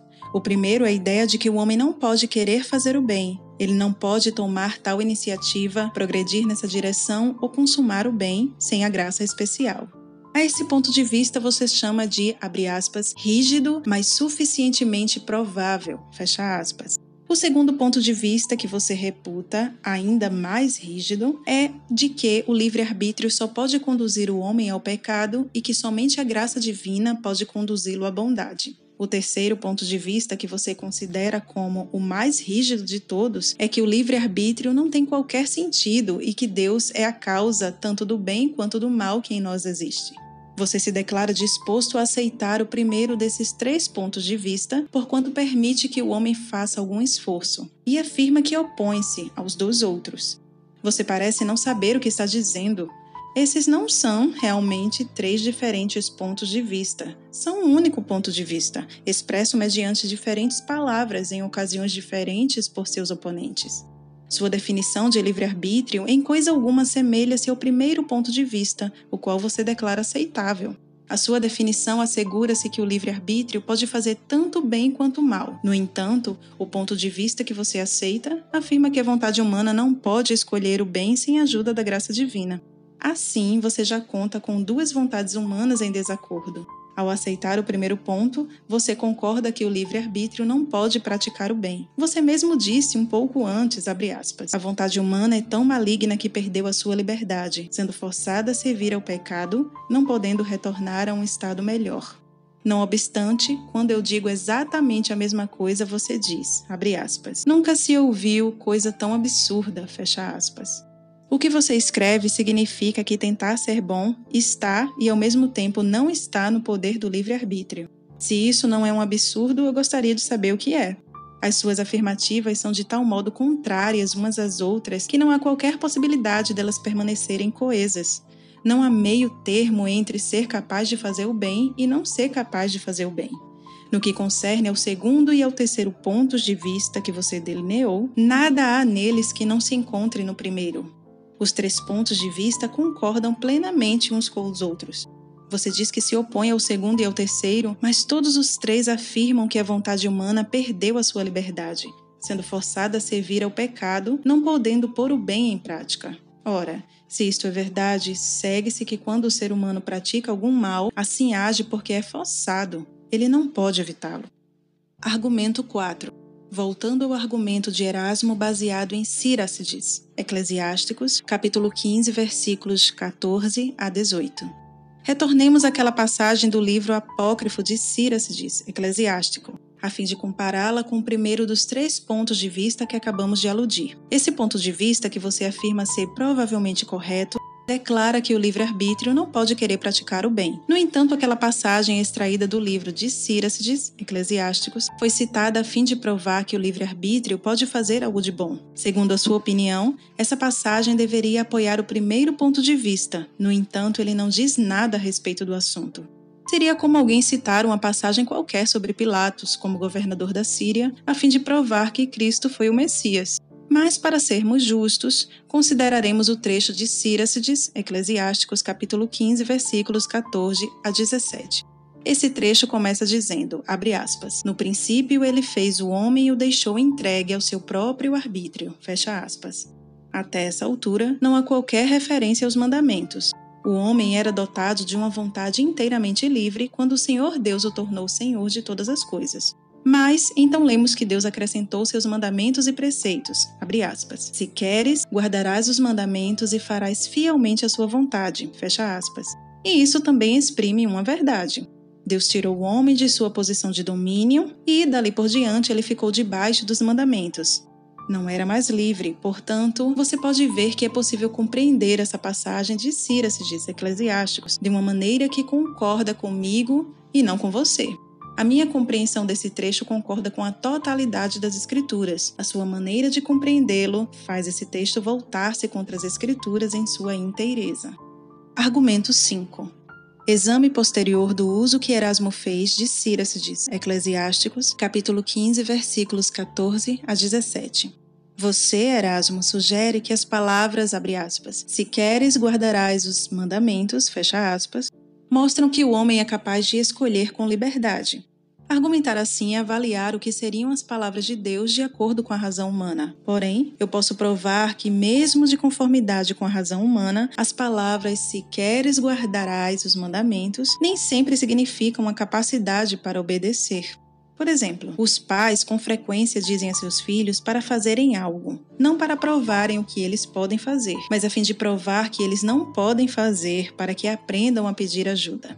É também assim que Deus lida conosco. Ele dá a sua lei a fim de mostrar-nos a nossa total incapacidade de observá-la. Esse é o ensinamento de Paulo em Romanos capítulo 3, versículo 20 e capítulo 5, versículo 20, e em Gálatas capítulo 3, versículos 19 e 24. Argumento 6. Os argumentos de Erasmo devem significar que a vontade do homem é completamente livre. Há uma contradição básica em seu argumento. Por um lado, você diz que as palavras de Círacides, Eclesiásticos capítulo 15, versículos 14 a 17, abre aspas, se queres, guardarás os mandamentos, fecha aspas, significam que o homem pode livremente escolher. Mas você também diz que o primeiro dos três possíveis pontos de vista é provavelmente verdadeiro. No entanto, esse ponto de vista afirma que o livre-arbítrio não pode fazer bem algum. Você não pode manter essas duas posições. Ora, o livro de Círacides Eclesiásticos não diz, abre aspas, se queres e tentares, guardarás os mandamentos, fecha aspas. Diz, abre aspas, se queres, guardarás os mandamentos, fecha aspas. Por conseguinte, se o livro de Círacides Eclesiásticos favorece o livre-arbítrio e, em algum sentido, deve estar em pauta uma liberdade total e não apenas parcial.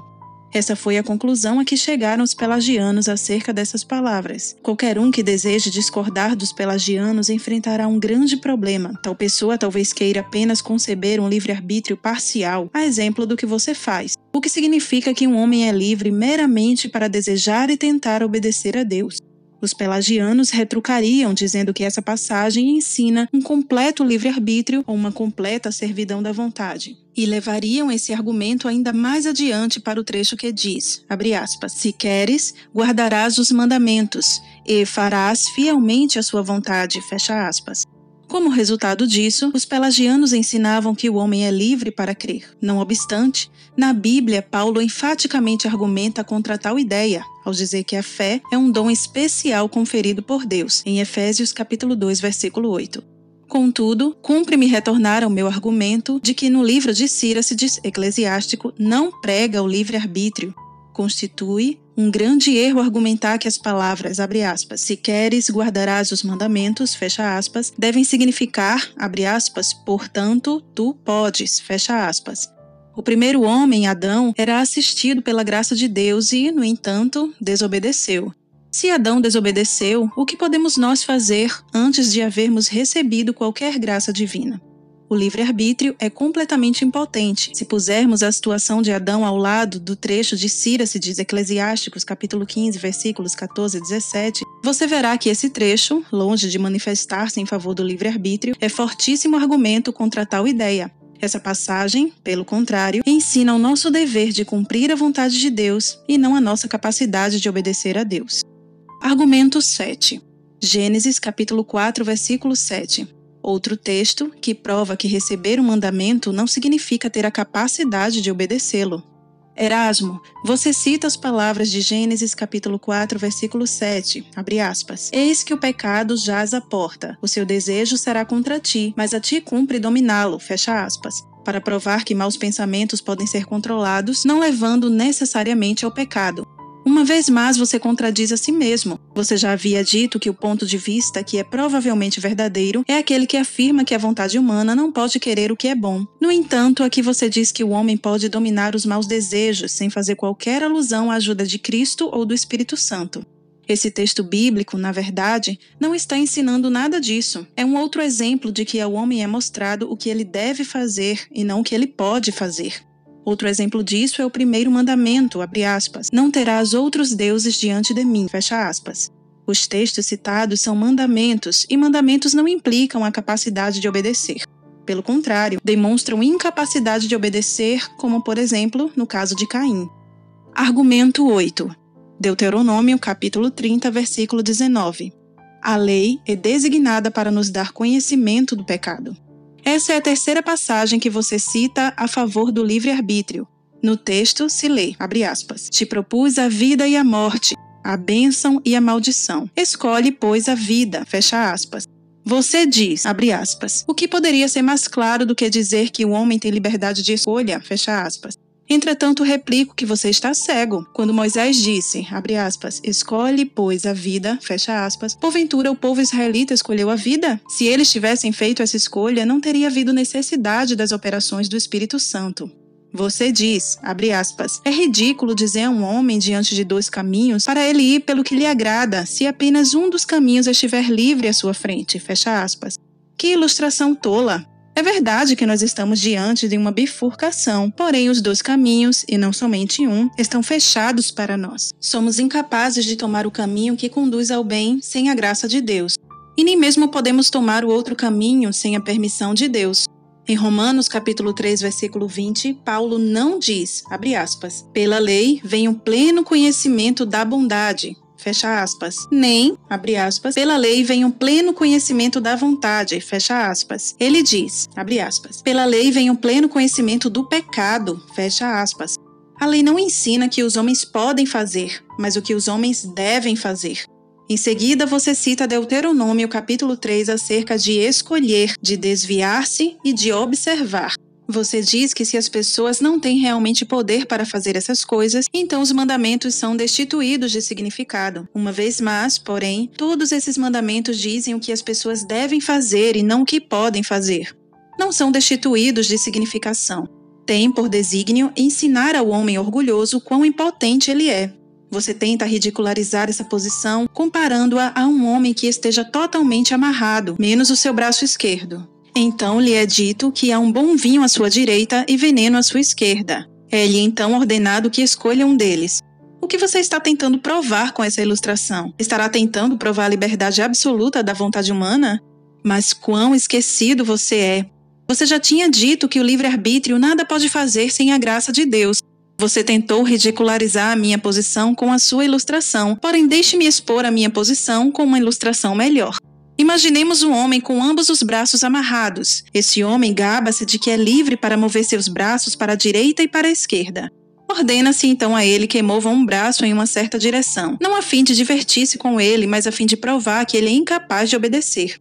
Nas Escrituras, aprendemos que o homem não apenas está amarrado por Satanás, mas também iludido na crença de que é livre para fazer o que é direito. A lei de Moisés foi dada para mostrar aos homens que eles estão iludidos com sua liberdade imaginária. Argumento 9. Confusão de Erasmo acerca da lei e do evangelho. Você se vale de inúmeras passagens para provar a sua posição, mas fracassa completamente sua tentativa de mostrar a diferença entre a lei e o evangelho. Deixe-me mostrar como o evangelho é ensinado em passagens que você pensa que dizem respeito à lei.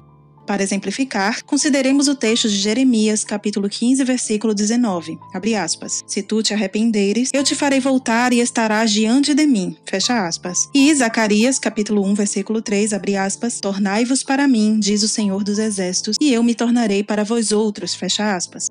Porventura, tornai-vos, prova que o homem tem a capacidade de voltar, e amarás, pois, o seu Deus de todo o teu coração e de toda a tua alma e de toda a tua força, em Deuteronômio capítulo 6, versículo 5, prova que ele tem a capacidade de amar a Deus.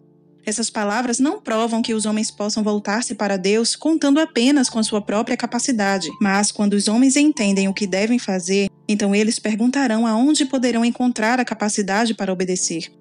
As palavras tornai-vos para mim não significam tentar e tornar-vos para mim. Você diz que a graça divina é posta à disposição quando os homens tentam voltar-se para Deus. Mas isso faria também a segunda parte desse versículo significar: Eu tentarei tornar-me para vós. Isso seria espantoso. Talvez a graça também esteja à disposição do Senhor. Longe de nós os argumentos vazios. A palavra tornar é utilizada nas Escrituras tanto em sentido legal como em sentido evangélico. Quando ela é usada em sentido legal, trata-se de um mandamento obrigatório e não apenas uma tentativa do homem de obedecer, mas uma completa mudança em sua vida conforme em Jeremias, capítulo 1, versículo 1, capítulo 25, versículo 5 e capítulo 35, versículo 15. E quando a palavra tornar é empregada em seu sentido evangélico, ela é proferida por Deus como um consolo e uma promessa, quando coisa alguma é exigida de nós, mas antes a graça de Deus nos é oferecida, conforme em Salmos, capítulo 14, versículo 7, capítulo 116, versículo 7 e capítulo 126, versículo 1. Zacarias exibe-nos tanto a mensagem da lei quanto a mensagem da graça. A totalidade da lei é resumida nas palavras: Tornai-vos para mim. A totalidade da graça nas palavras: E eu me tornarei para vós outros. Você interpreta de igual maneira Ezequiel, capítulo 18, versículo 23, abre aspas. Acaso tenho eu prazer na morte do perverso? Diz o Senhor Deus. Não desejo eu antes que ele se converta dos seus caminhos e viva? Fecha aspas.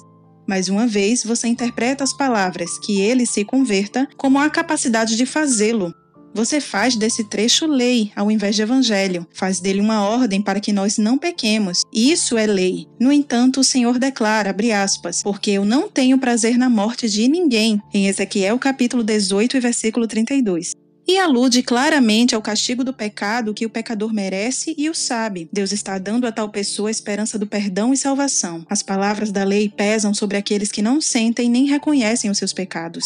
A esses é mostrado o que devem fazer. Entretanto, o Evangelho é dirigido àqueles que são afligidos pelo senso de pecado e são tentados a cair no desespero. Portanto, essas palavras em Ezequiel não têm o prazer na morte de ninguém, longe de provarem o livre-arbítrio, provam exatamente o contrário. Elas mostram quão impotentes somos à parte das promessas de Deus. De fato, Vamos nos tornando cada vez piores enquanto a graça de Deus não nos é dada. Essas palavras de misericórdia são necessárias para salvar pecadores, a menos que você imagine que Deus diz essas coisas só por dizer. Ninguém aceitará essa promessa divina senão aquele a quem a lei houver mostrado seu pecado. Aqueles que ainda não sentiram o poder da lei de Deus e não temem o julgamento e a morte eterna, não têm interesse pelas promessas misericordiosas de Deus. Argumento 10. A vontade revelada de Deus e a vontade secreta de Deus. Na passagem do livro de Ezequiel que acabamos de considerar, o profeta não trata, de forma alguma, da questão porque algumas pessoas são convencidas do pecado através da lei e outras não. Também não trata de porque algumas pessoas recebem a graça de Deus e outras não. Precisamos estabelecer clara distinção entre a vontade revelada de Deus e a vontade secreta de Deus. Deus, de acordo com a sua vontade secreta, planejou que aqueles aos quais escolheu receberiam sua misericórdia. Não nos compete inquirir a questão, mas adorar reverentemente ao Senhor. Devemos nos interessar por aquilo que Deus nos tem revelado e não por aquilo que ele reserva para si mesmo. Aplicados ao nosso texto, esses pensamentos significam que Deus, oculto em Sua majestade, não lamenta pela morte do pecador, mas Deus, como nos é revelado, lamenta sobre a morte que vem em seu povo e tem agido de modo tal que o pecado e a morte sejam eliminados. É impossível sermos orientados pela vontade secreta de Deus, pois não sabemos no que ela consiste. Basta-nos saber que a vontade secreta de Deus existe, de modo que venhamos a temê-lo e adorá-lo. Se estamos falando de Deus da maneira como ele é revelado, é absolutamente certo dizer que a culpa é nossa se perecemos, porque na verdade a falha encontra-se na vontade do homem, de acordo com Mateus capítulo 23, versículo 27. Mas porque Deus não remove essa falha de cada ser humano, ou porque nos considera responsáveis pelo erro que não podemos evitar, não nos compete indagar a respeito. E mesmo que indagássemos, não obteríamos resposta, conforme diz Paulo em Romanos capítulo 9, versículo 20, abre aspas. Quem és tu, ó homem, para discutires com Deus? Fecha aspas. Argumento 11. A obrigação não é evidência de capacidade para obedecer. Você prossegue com o argumento, aspas, se não está dentro da capacidade de cada indivíduo obedecer ao que é ordenado, então todo o encorajamento nas escrituras, todas as promessas, ameaças, repreensões, bênçãos, maldições e tantos exemplos são inúteis, fecha aspas. Porém, conforme já tenho esclarecido por várias vezes, as passagens bíblicas que impõem o senso de dever não podem ser utilizadas para provar a existência de um livre-arbítrio, conforme você sugere. Uma das últimas passagens que você emprega em respaldo à sua posição é Deuteronômio capítulo 30, versículos 11 a 14, que diz, aspas, Porque este mandamento que hoje te ordeno não é demasiado difícil, nem está longe de ti. Não está nos céus para dizeres, quem subirá por nós aos céus, que nolo traga ou nolo faça ouvir para que o cumpramos. Nem está além do mar para dizeres, quem passará por nós além do mar, que nolo traga e nolo faça ouvir para que o cumpramos. Pois esta palavra está muito perto de ti, na tua boca e no teu coração, para a cumprires. Fecha aspas. Você diz que essas palavras não somente mostram que nos é possível cumprir aquilo que elas nos ordenam, mas que é algo tão fácil quanto cair de uma pinguela. Porém, se realmente esse é o sentido da passagem, então temos de concluir que Jesus Cristo foi um tolo por desperdiçar seu tempo. Ele derramou seu sangue a fim de nos garantir o Espírito Santo, embora o tempo todo não tivéssemos qualquer necessidade dele, porquanto todos podemos fazer fácil e naturalmente aquilo que Deus requer de nós. Mas, se este é o caso, como isso se harmoniza com seu próprio argumento de que provavelmente seja verdadeiro o ponto de vista de que o livre-arbítrio não pode fazer o bem sem a graça divina? Você já se esqueceu de que escreveu isso? Portanto, quase nem preciso referir-me à explicação de Paulo sobre Deuteronômio capítulo 30, versículos de 11 a 14, em Romanos capítulo 10, versículo 8. Preciso apenas examinar essa passagem para ver que nenhuma palavra é dita a respeito do livre-arbítrio. Por exemplo, o que significam para você expressões como, abre aspas, não é demasiado difícil, nem está longe de ti, nos céus e além do mar, fecha aspas. Elas tão somente aludem a coisas que devemos tentar fazer, mas nada dizem quanto à nossa capacidade de fazer essas coisas. Elas meramente referem-se à noção de distância. Eu sei que tudo isso é uma lógica infantil, mas que posso fazer quando me deparo com argumentos tão tolos? Nesta passagem, Moisés demonstrou de forma patente ser legislador fiel. Ele deixou o povo sem a desculpa de desconsiderar a lei de Deus. Eles não precisavam olhar em lugar algum a fim de tomar conhecimento do que Deus exige. Eles não podiam alegar ignorância como desculpa por não observar a lei. Eles não podiam dizer que tudo era um mistério, tudo estava claro para que todos vissem.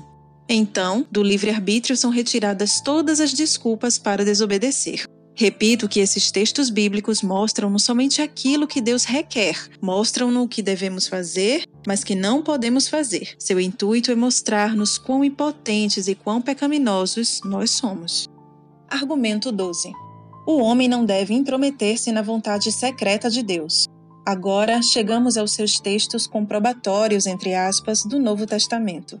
Você destaca o texto de Mateus, capítulo 23, versículo 37. Abre aspas. Jerusalém, Jerusalém, quantas vezes quis eu reunir os teus filhos, como a galinha junta os seus pintinhos debaixo das asas, e vós não o quisestes. Fecha aspas.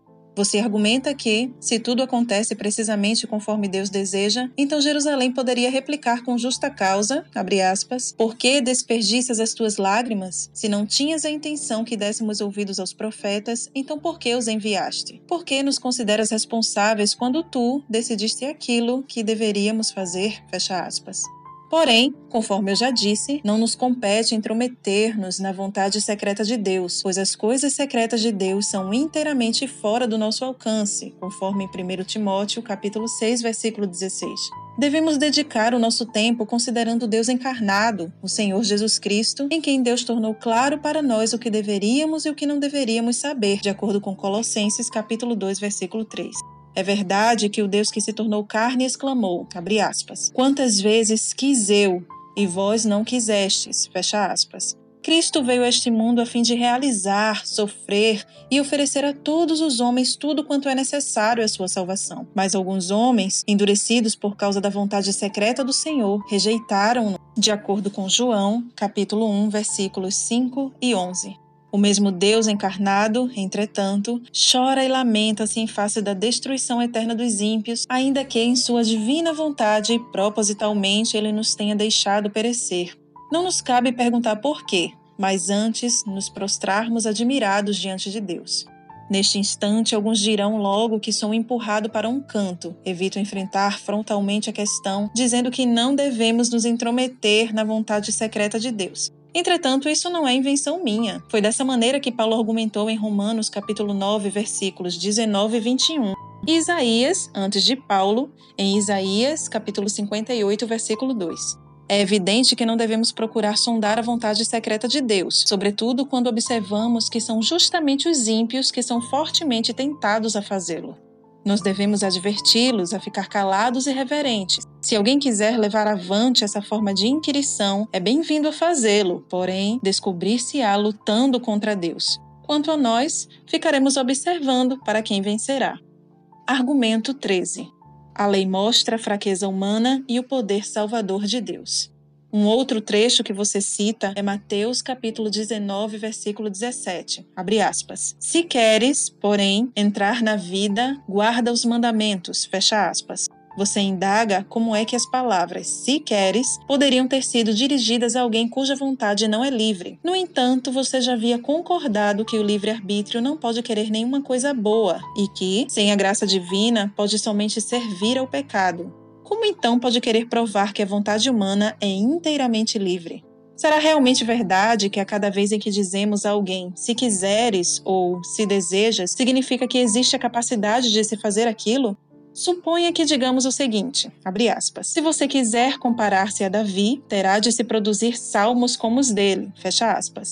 Não estaríamos dizendo que isso nos seria impossível, a menos que Deus nos capacitasse para tanto? Assim, nas Escrituras encontramos expressões similares a essa, para nos mostrar o que pode ser feito no poder de Deus e o que não podemos fazer por nós mesmos. Essas expressões não somente mostram coisas que não podemos fazer com nossos poderes naturais, mas também revelam uma promessa do tempo em que essas coisas serão realizadas através do poder de Deus. Poderíamos exprimir o sentido das Escrituras assim: Abre aspas. Se chegares a manifestar a vontade de guardar os mandamentos, o que terás não por ti mesmo, mas através de Deus, que a dá a quem ele deseja, então eles te preservarão. Fecha aspas.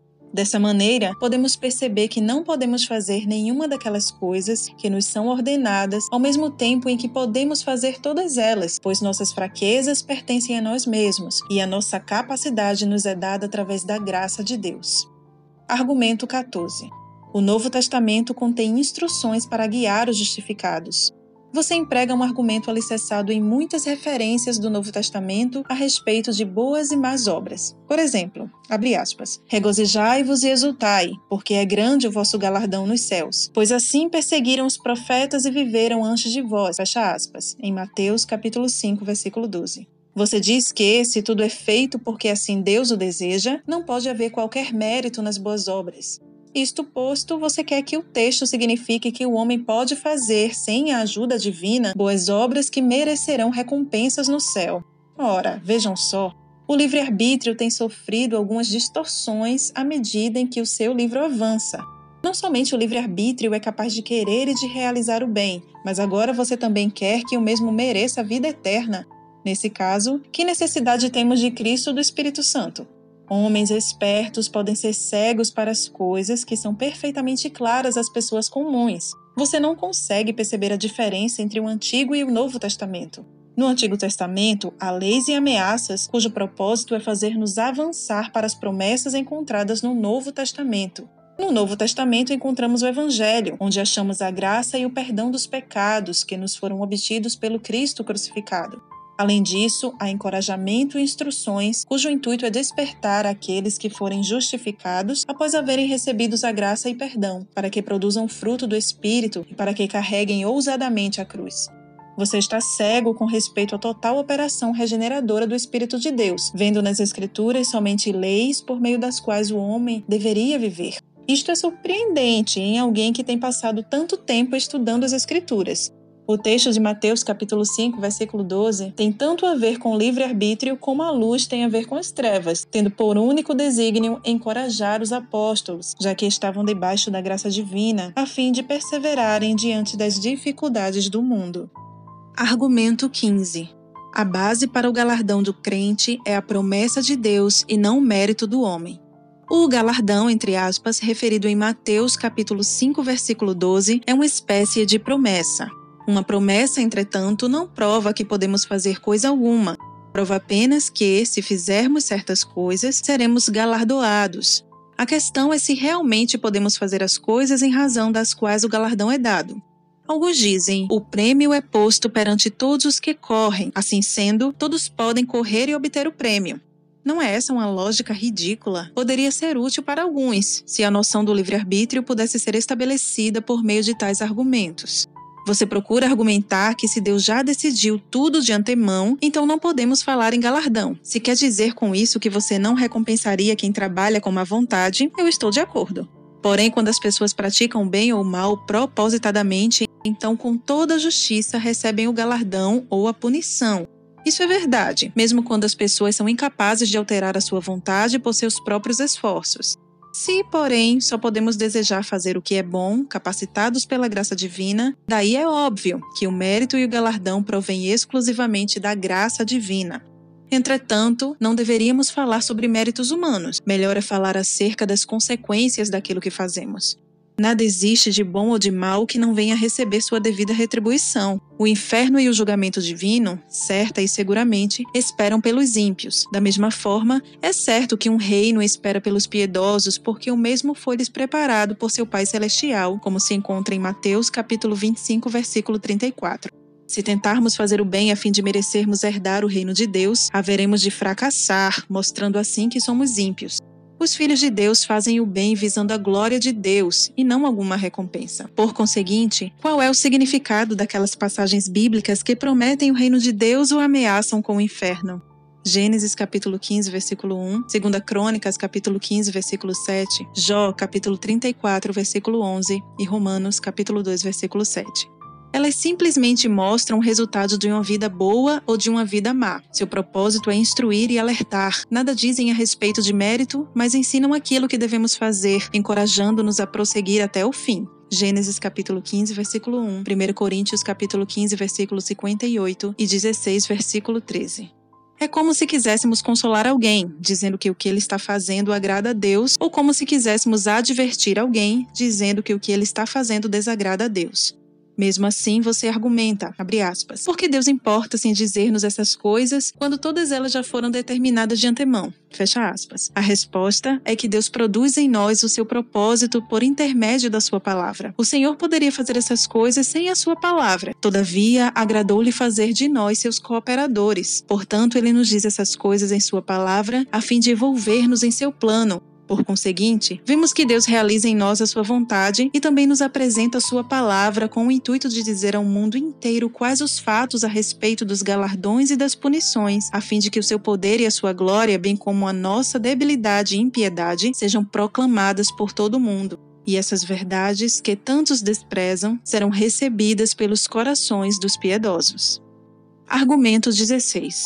A soberania de Deus não anula a nossa responsabilidade.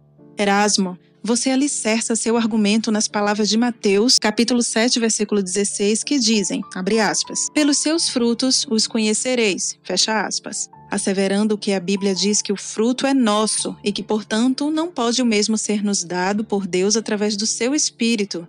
Esse é um argumento tolo, pois é dito que Cristo é nosso, embora o tenhamos recebido. Os nossos olhos são nossos, embora não os tenhamos criado. E em seguida você usa outro argumento alicerçado em Lucas, capítulo 23, versículo 34, abre aspas, Pai, perdoa-lhes porque não sabem o que fazem, fecha aspas. Você afirma que se a nossa vontade não é livre, então teria sido mais certo se Jesus tivesse desculpado seus assassinos por não terem eles livre arbítrio e nem poderem eles agir de outra maneira. A resposta, entretanto, encontra-se nas próprias palavras de nosso Senhor, aspas, não sabem o que fazem. Poderia ser dito ainda mais claramente que Cristo estava afirmando que seus algozes eram incapazes de querer fazer o que é bom? Como poderiam querer fazer aquilo que desconheciam? Nenhuma afirmativa mais forte pode ser apresentada acerca da pobreza da vontade humana. Não somente a vontade humana não pode fazer o bem, mas também nem ao menos reconhece quanto mal está fazendo nem reconhece no que consiste o bem.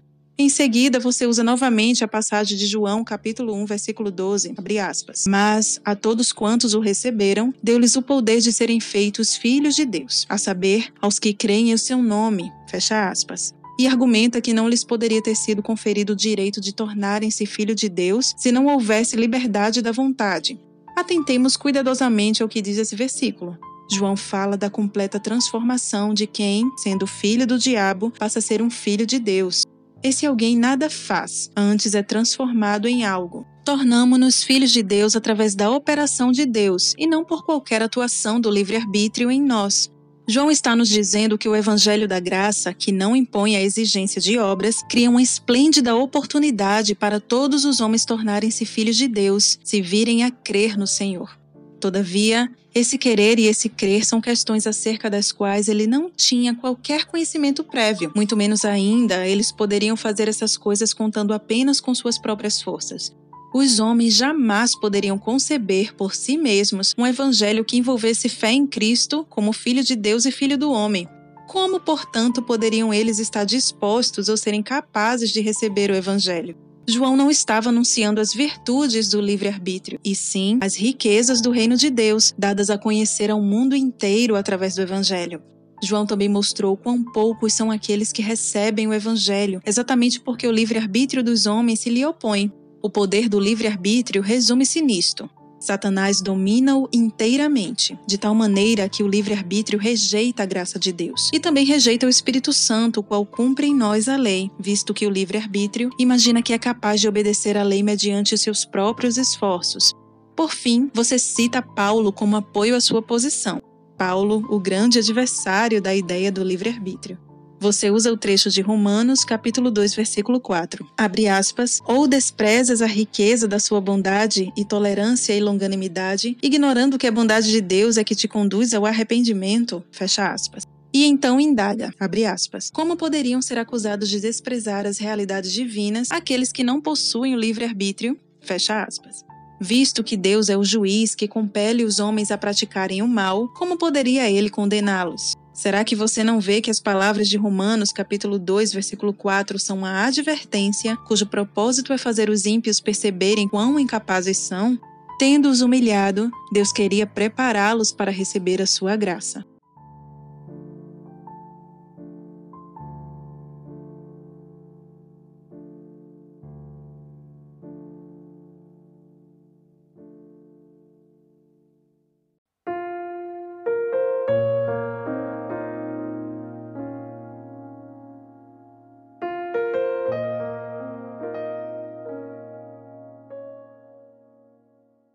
Nascido Escravo, de Martinho Lutero.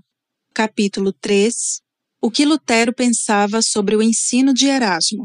Argumento 1 O método de Erasmo. Você procura infundir medo em seus oponentes, reunindo um grande número de textos bíblicos que supostamente dão apoio à ideia do livre-arbítrio. Em seguida, procura fazer-nos parecer tolos ao sugerir que só dispomos de dois textos bíblicos para nos apoiarmos: Êxodo capítulo 9, versículo 12 e Malaquias capítulo 1, versículos 2 e 3. Você não parece ter ficado de modo algum impressionado pelo manuseio desses textos por Paulo em Romanos 9.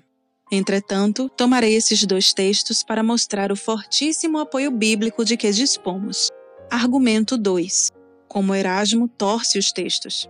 Você criou uma nova maneira de perder de vista o significado óbvio de um texto. Você insiste que os textos se manifestam claramente contrários à ideia do livre-arbítrio, devem ter alguma explicação que traga à tona o seu verdadeiro sentido. E nós devemos insistir que tal explicação só se torna necessária quando é absurdo manter o sentido literal de alguma passagem bíblica.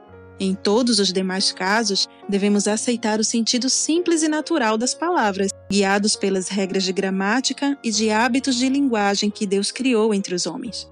Se agirmos de outro modo, nada mais restará sobre o que possamos ter qualquer certeza.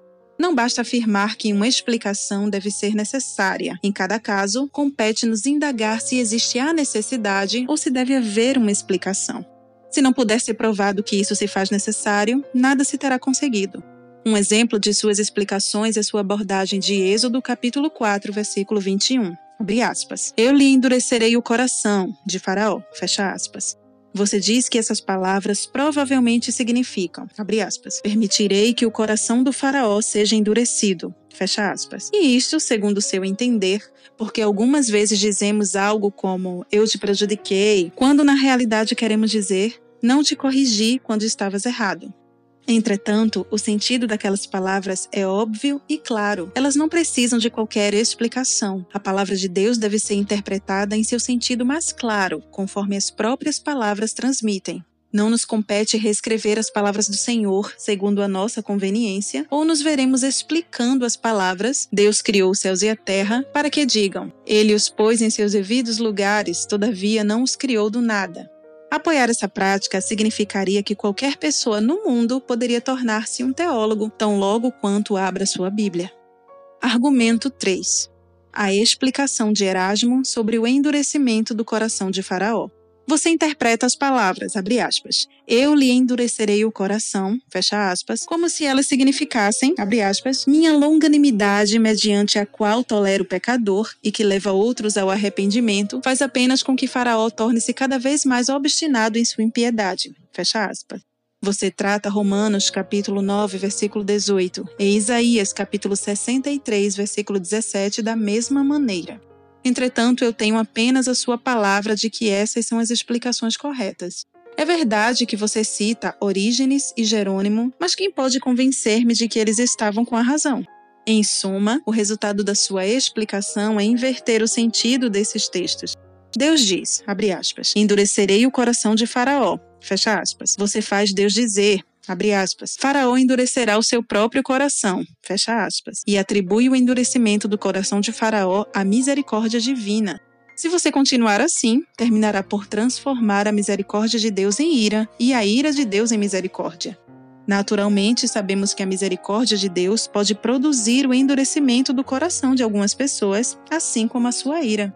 Sabemos também que a misericórdia de Deus abranda alguns corações, assim como a sua ira. Todavia, isso não é desculpa para agora confundirmos a ira e a misericórdia de Deus. Ele disse que endureceria o coração de Faraó, e então o afligiu e castigou com dez pragas. E você quer transformar essas pragas em atos da misericórdia de Deus. Que ideia mais ultrajante poderia ser ouvida do que essa? A misericórdia de Deus se manifestou também quando ele suspendeu, vez após vez, cada praga, quando Faraó parecia ter se arrependido. Porém, aquelas pragas foram meio usado por Deus para castigar o Faraó e endurecer seu coração. Suponhamos que Deus endureça corações quando exerce a sua longanimidade, deixando de dar o imediato castigo. Ainda assim, o coração dos homens não será quebrantado senão pelo Espírito de Deus. Portanto, não importa qual processo seja usado. Os corações são endurecidos segundo a vontade de Deus e também são quebrantados por ela.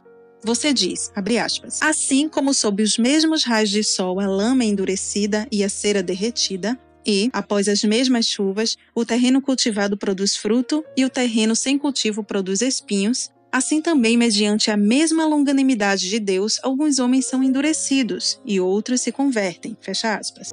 Entretanto, tal ilustração em nada ajuda a confirmar a sua posição. Você garante que todas as pessoas são idênticas, todas possuem livre-arbítrio. Todavia, é a eleição por Deus que estabelece a distinção entre os homens. Sem a eleição divina, todos estão livres apenas para desafiar a Deus. Mas você afirma que não há eleição. O resultado disso é que estão sendo salvos ou condenados sem o conhecimento dele.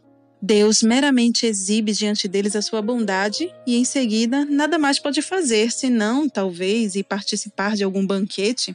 Isso é o máximo que a razão humana pode conceber. Porém, o que você fez foi confundir toda a questão, criando dois tipos de livre-arbítrio um representado pela cera e pela lama, e outro pelo terreno cultivado e o sem cultivo. Essas ilustrações são inúteis para você. Só fariam sentido se comparássemos o Evangelho com o sol e com a chuva, e se comparássemos os eleitos com a cera e o terreno cultivado, e não os não eleitos com a lama e com o terreno sem cultivo. O Evangelho torna pior a condição dos não eleitos e aperfeiçoa os eleitos você inventou a explicação, entre aspas, de que o faraó endureceu seu próprio coração em face da bondade de Deus. Porque, segundo você afirma, é absurda a ideia de que um Deus que é bom pudesse ter feito isso. Mas quem diz que essa ideia é absurda? Somente a razão humana sente-se ofendida diante de tal ideia. Compete-nos aquilatar as ações divinas mediante a razão humana, a qual é cega, surda e ímpia, com base em tais alicerces, a fé cristã inteira é absurda, conforme Paulo diz em 1 Coríntios capítulo 1, versículo 23. É uma loucura para os gentios e uma pedra de tropeço para os judeus que Deus pudesse ser um homem, filho de uma virgem, crucificado e se assentasse à mão direita do Pai. Pela razão humana, é certamente absurdo acreditar em tais coisas. Porém, seja como for, você não esclareceu a questão ao asseverar que o homem é o responsável pelo endurecimento de seu próprio coração. Ainda precisa explicar-nos como é que Deus pode exigir que o livre-arbítrio faça coisas impossíveis. Como é que Deus poderia acusar o livre-arbítrio de pecaminoso se o mesmo não pode agir de maneira diferente? Você apela para a razão humana. Essas coisas são igualmente absurdas para a razão humana permanece o fato de que a atuação de todo livre-arbítrio no mundo não poderá jamais impedir que os homens endureçam os seus corações sem que haja a operação do Espírito Santo. Você tem dito que Deus não pode ter feito do Faraó o homem corrupto que ele era, pois Deus viu que tudo quanto fizera era bom. Porém, esta é obviamente uma referência à criação original de Deus antes da queda. A partir de então, todos nós, incluindo o Faraó, pertencemos a uma raça ímpia e corrompida. E mesmo que essas palavras façam alusão às obras de Deus após a queda, elas referem-se à maneira como Deus vê as coisas e não os homens. Muitas coisas que são boas aos olhos de Deus são más aos nossos olhos. Por exemplo, as aflições, as tristezas, os erros, o inferno e todos os mais excelentes feitos de Deus parecem maus aos olhos do mundo. O Evangelho é o melhor de todos esses feitos e não há nada, entretanto, que o mundo odeie mais. Argumento 4. O uso que Deus faz da natureza humana. Algumas pessoas talvez queiram saber como Deus produz em nós maus efeitos, endurecendo-nos, entregando-nos aos nossos desejos e levando-nos a praticar o erro. Devemos, entretanto, nos contentar com aquilo que a Bíblia nos diz. A minha resposta é que, a parte da graça da eleição, Deus trata com os homens em consonância com a natureza deles. Visto que a natureza deles é maligna e pervertida, quando Deus os impulsiona para que entrem em ação, seus atos são malignos e pervertidos. Imagine um homem que esteja andando em um cavalo com apenas duas ou três pernas saudáveis. Sua cavalgada corresponderá ao que o seu cavalo é capaz. Se o cavalo vai mal, o que pode fazer o cavaleiro? O tal homem está cavalgando em companhia de homens com cavalos sãos. Embora os demais estejam se saindo bem, seu cavalo estará limitado na sua enfermidade enquanto não for curado. Portanto, você vê que quando Deus faz coisas através de homens maus, coisas mais acontecem. O próprio Deus, entretanto, não pode fazer o mal. Deus é soberano. O homem ímpio é uma criatura de Deus, sujeito ao controle divino. Deus não suspende a sua soberania só por causa da vileza do homem. O ímpio não pode alterar a sua condição. Como resultado, o homem não pode deixar de pecar e de continuar em seu caminho desviado, a menos que, e até que seja endireitado pelo Espírito Santo. Argumento 5 o método usado por Deus para endurecer o homem. Os ímpios não se interessam por agradar a Deus, interessam-se apenas em agradar a si mesmos. Eles odeiam e lutam contra qualquer coisa que os impeça de desfrutar de seus desejos egoístas. Isto se verifica especialmente quando os ímpios são confrontados com o Evangelho. No Evangelho, Deus põe uma barreira aos desejos corrompidos dos homens, bem como ao egocentrismo deles de tal modo que se tornam amargos e contrários a Deus e a Sua palavra. Deus não cria uma nova maldade no coração dos homens. Antes, ele se utiliza do mal que já se encontra no coração deles, visando seus próprios bons e sábios desígnios. Em 2 Samuel capítulo 16, versículo 10, Davi declara acerca de Simei, aspas, Ora, deixai-o amaldiçoar, pois se o Senhor lhe disse, amaldiçoa Davi, quem diria, por que assim fizeste? Fecha aspas. Entretanto, Deus não dera qualquer mandamento para que Simei amaldiçoasse a Davi. Antes, a ação soberana de Deus assegurou que a vontade maligna de Simei faria aquilo que lhe era natural, no momento e no lugar tensionados por Deus. Argumento 6. O endurecimento do coração do Faraó. Tendo essas coisas em mente, voltemos ao caso do Faraó. Deus não transformou a natureza do Faraó por meio do seu Espírito Santo. A vontade de Faraó permaneceu ímpia e maligna. Faraó estava plenamente seguro de sua grandeza e autoridade. Assim, quando Deus apresentou algo que o ofendia e irritava, ele não pôde deixar de reagir de maneira maldosa. Ele foi ficando mais e mais obstinado, recusando-se a dar ouvidos à razão. As palavras das Escrituras precisam ser compreendidas em conformidade com seu sentido claro e evidente. Quando Deus disse, aspas, endurecerei o coração de Faraó, aspas, ele estava dizendo, aspas, farei com que o coração do faraó se endureça, fecha aspas. Deus, com a mais absoluta certeza, sabia e com a mais absoluta certeza declarou que o coração do faraó se endureceria. Com idêntica certeza, Deus sabia que o faraó não poderia impedir as ações divinas contra si. E Deus igualmente sabia que, como resultado disso, o faraó certamente tornar-se-ia pior, uma vontade maligna pode querer somente fazer o mal, mesmo quando Deus traz algum bem para exercer uma influência benéfica, como no caso do Evangelho, a vontade maligna só pode tornar-se pior e torna-se mais endurecida. Porque Deus não cessa de fazer pressão que certamente produzirá maus resultados. Isso é o mesmo que pedir a Deus que deixe de ser Deus. Não podemos realmente imaginar que Deus deixará de fazer o bem somente porque os ímpios sempre reagirão adversamente. Porque Deus não altera a vontade perversa de pessoas como Faraó. Essa questão toca na vontade secreta de Deus, cujos caminhos são inescrutáveis. Romanos capítulo 11, versículo 33. Se alguém que é orientado por sua razão humana fica ofendido por causa disso, que assim seja. As queixas nada mudarão e os eleitos de Deus permanecerão inabaláveis. Poderíamos também perguntar por que Deus deixou que Adão caísse. Não devemos tentar estabelecer regras para Deus. Aquilo que Deus faz não é correto porque o aprovamos, mas porque Deus assim o desejou.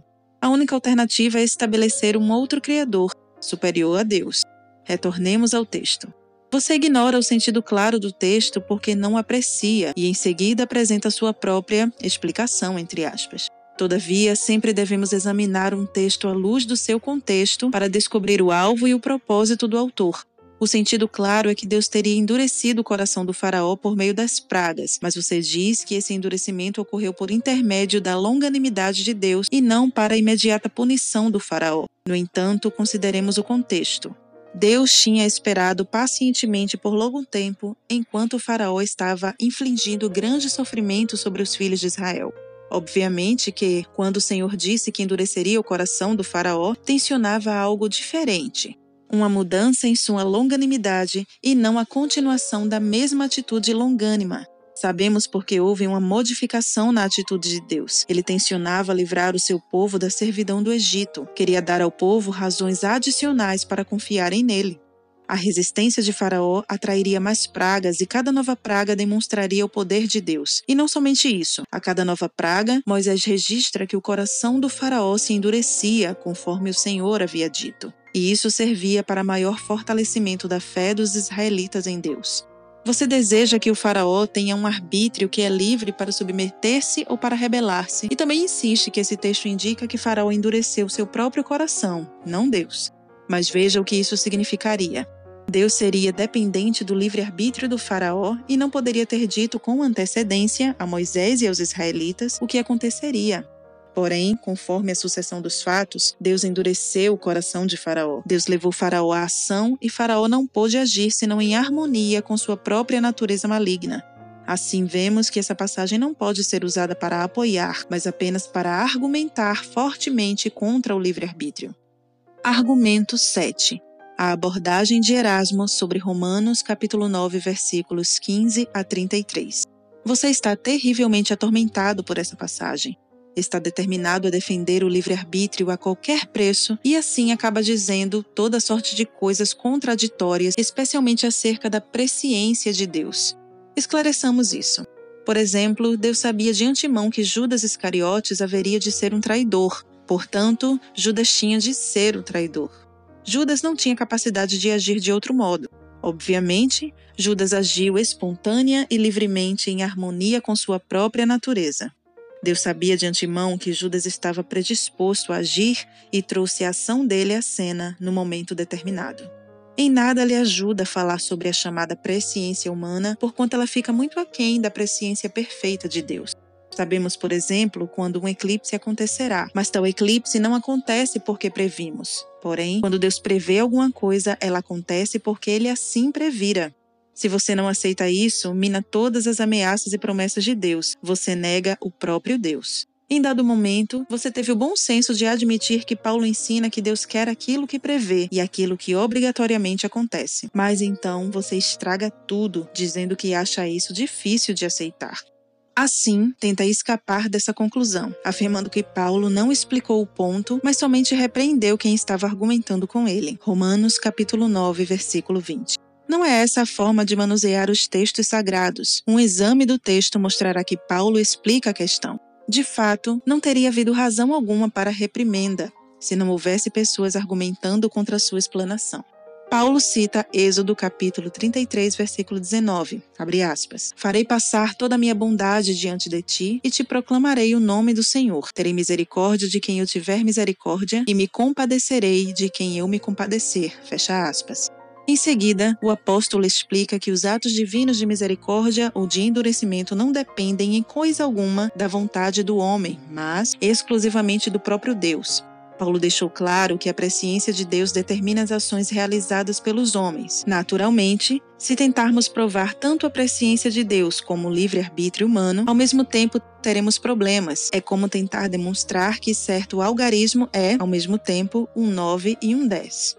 A repreensão de Paulo se aplica àqueles que são contra o fato de que ninguém possui livre-arbítrio e de que todas as coisas dependem exclusivamente da vontade de Deus.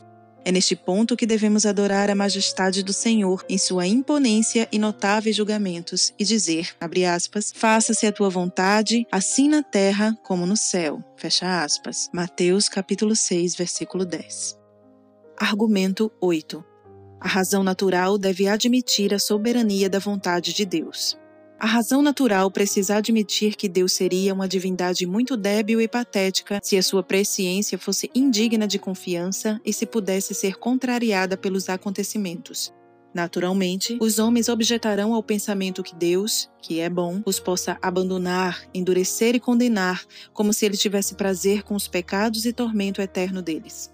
Já tropecei, eu mesmo, nesse ponto por mais de uma vez, caindo no mais profundo poço de desespero, desejando nunca ter nascido. Isso sucedeu antes de eu reconhecer quão saudável é esse desespero e quão próximo ele está da graça divina. Essa é a razão pela qual os homens têm tentado encontrar explicações e manter seus próprios raciocínios em detrimento do que é plenamente ensinado pela palavra de Deus. Porém, mesmo que os raciocínios da incredulidade se sintam ofendidos, eles são forçados a admitir a soberania da vontade de Deus, ainda que a Bíblia não existisse, porquanto duas coisas estão gravadas na consciência dos homens: o fato que Deus é soberano e que ele conhece de antemão todas as coisas, sem exceção ou equívoco. Argumento 9. Romanos capítulo 9, versículos 15 a 33. Continuação. Em Romanos capítulo 9, versículos 20 e 21, Paulo diz que os homens são como barro e Deus um oleiro. Nada poderia ser mais claro do que dizer que o propósito central de Paulo é negar o livre-arbítrio humano. O argumento principal de Paulo nessa epístola é que se no homem há poder suficiente para salvar a si mesmo, então a graça divina é inútil. E no capítulo 11, versículos 20 a 23, quando Paulo mostra que muitos gentios seriam salvos, ele atribui isso ao não livre arbítrio deles, mas à ação de Deus enxertando-os.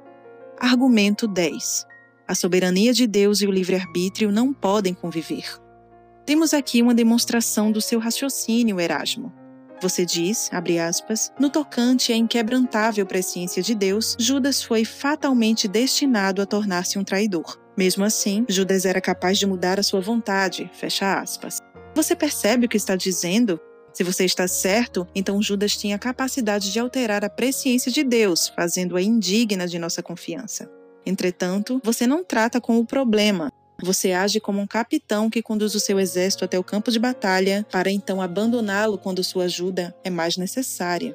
Você passa a falar sobre algo diferente se a vontade do homem é perturbada pela soberania de Deus.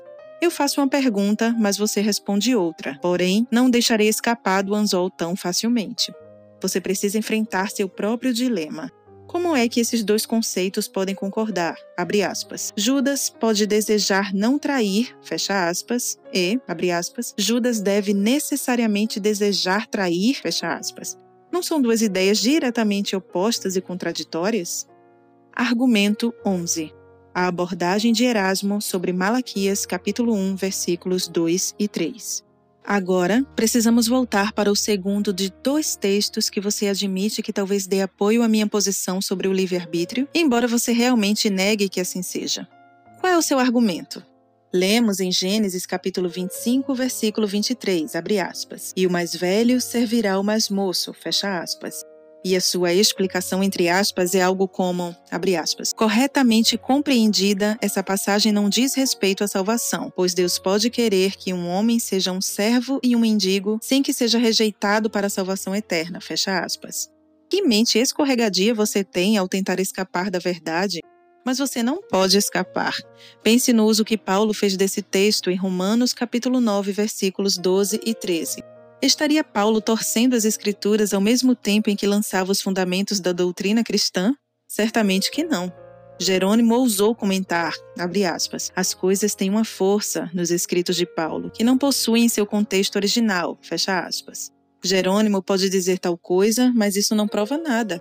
Pessoas como Jerônimo nem compreendem Paulo e nem os trechos bíblicos por ele citados. Não podemos concordar que Gênesis capítulo 25, versículos 21 e 23 refira-se somente a uma pessoa que serve a outra. Contudo, suponhamos por alguns momentos que assim fosse. Mesmo assim, podemos perceber que Paulo citou corretamente a passagem, para demonstrar que não havia mérito nem em Jacó nem em Esaú. Paulo estava discutindo o que foi relatado a respeito deles. Foi obtido por méritos do livre-arbítrio e mostra que não foi assim. Tudo fora determinado antes que eles nascessem. Os comentários de Paulo sobre Gênesis capítulo 25 e versículo 23 não devem ser entendidos como se envolvessem mera questão de serviço humilde. Estão envolvidas questões de salvação eterna. Jacó fez parte do povo de Deus. A promessa feita a ele incluía tudo quanto pertence ao povo de Deus: a bênção, a palavra, o Espírito Santo, a promessa e o reino eterno de Cristo. Isso é confirmado em Gênesis capítulo 27, versículo 27 e versículos seguintes. Por conseguinte, a nossa resposta a Jerônimo é que todas as passagens citadas pelos apóstolos têm mais força em seus contextos originais do que em seus comentários como em Malaquias capítulo 1, versículos 2 e 3, que Paulo também cita, abre aspas, Eu vos tenho amado, diz o Senhor, mas vós dizeis, em que nos tem amado? Não foi Esaú, irmão de Jacó? Disse o Senhor. Todavia amei a Jacó, porém aborreci a Esaú. E fiz dos meus montes uma assolação, e dei a sua herança aos chacais do deserto, fecha aspas. Você, Erasmo, tenta de três maneiras diferentes escapar do claro sentido dessas palavras.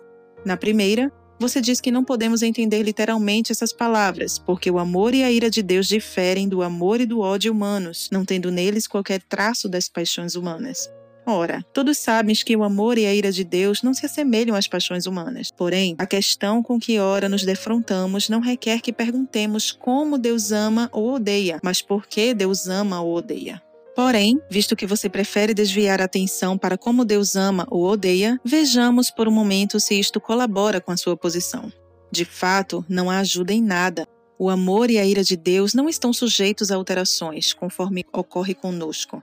Em Deus, ambos são eternos e imutáveis, foram fixados muito antes que o livre-arbítrio fosse possível. Vemos nisso que nem o amor nem a ira de Deus espera pela reação humana, mas antecedem a mesma. Isso se torna ainda mais claro quando perguntamos por que Deus ama ou odeia. O que poderia ter feito Deus amar Jacó ou odiar Esaú? Certamente não por qualquer coisa que eles tivessem feito, pois a atitude de Deus para com eles foi estabelecida e declarada antes mesmo de terem nascido, e não havia muita atuação do livre-arbítrio naquela ocasião. A sua segunda tentativa para escapar do claro sentido das palavras é que você diz que Malaquias não parece estar falando da ira mediante a qual somos eternamente condenados. Você sugere que Malaquias está falando apenas das dificuldades experimentadas aqui na Terra. Uma vez mais, esta é uma sugestão caluniosa de que Paulo está usando erroneamente as Escrituras. Novamente, vejamos se a tentativa de escapar do sentido claro das palavras ajuda a sua posição. Sem dúvida, o ponto de Paulo nesses versículos é enfatizar a completa ausência de mérito ou do exercício do livre-arbítrio. Mesmo que Paulo esteja somente tratando com coisas experimentadas na terra, ele continua usando uma ilustração apropriada da vida de Jacó e de Esaú. Seja como for, é falso sugerir que Malaquias refere-se somente a coisas experimentadas na terra. O contexto da passagem demonstra que seu propósito é repreender o povo de Israel porque eles não correspondiam ao amor que Deus tinha por eles. O amor de Deus envolvia mais do que as bênçãos terrenas, pois essas passagens mostram que o nosso Deus é o Deus de todas as coisas. Ele não se contentava em ser um Deus que recebe uma adoração parcial a quem se oferece um animal doente. Aspas, o dilacerado, o coxo e o enfermo. Fecha aspas. Malaquias capítulo 1, versículo 13. A verdadeira adoração a Deus deve ser prestada de todo o coração, alma, entendimento e forças, pois Ele é Deus tanto aqui como no mundo vindouro, em todas as ocasiões, em todas as questões e em todos os tempos e em tudo quanto se faz. A sua terceira tentativa de evitar o pleno significado de Malaquias capítulo 1, versículos 2 e 3, consiste em afirmar que Malaquias quis dar a entender que Deus ama alguns judeus e odeia outros. Você diz que isso abre o caminho para a incredulidade por parte de alguns dos judeus e que, em vista disso, eles merecem ser cortados. E também pensa que a sua interpretação, entre aspas, abre o caminho para a fé de outros judeus e que, mediante essa fé, eles merecem ser novamente enxertados na boa oliveira. Você não sabe o que está falando. Sei perfeitamente bem que os homens são cortados por causa da incredulidade e enxertados pela fé e que devem ser encorajados e motivados a crer. Entretanto, isso não tem nada a ver com crer ou não crer através do poder do livre-arbítrio. Argumento 12. O oleiro e o barro. O terceiro texto que você diz que possivelmente dê apoio à minha posição é Isaías capítulo 45, versículo 9. Abre aspas. Ai daquele que contende com seu Criador, e não passa de um caco de barro entre outros cacos. Acaso dirá o barro ao que lhe dá forma: Que fazes? Ou a tua obra não tem alça. Fecha aspas. Ou como diz Jeremias, capítulo 18, versículo 6, abre aspas. Eis que, como barro na mão do oleiro, assim sois vós na minha mão, ó casa de Israel. Fecha aspas. Obviamente, esses textos apoiam minha posição, mas você tenta diminuir a força deles, dizendo que o trabalho do oleiro refere-se às nossas experiências na vida terrena. Você sugere que quando o apóstolo Paulo usa esses textos em Romanos capítulo 9, ele faz um acréscimo ao suposto sentido original deles, fazendo-os referir-se à eleição pessoal.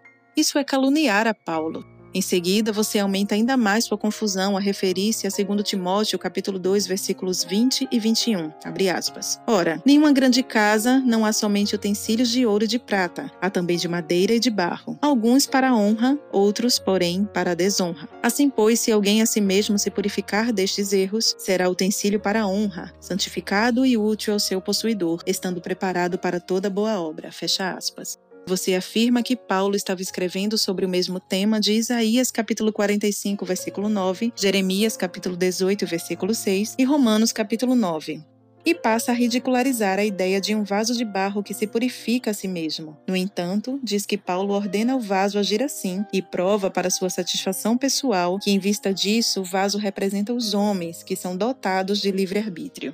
A minha resposta é que Paulo, em 2 Timóteo, capítulo 2, versículos 20 e 21, não estava aludindo ao mesmo tema, como outros textos. Estava usando uma cena doméstica a fim de ilustrar um tema totalmente diferente: a piedade pessoal do crente.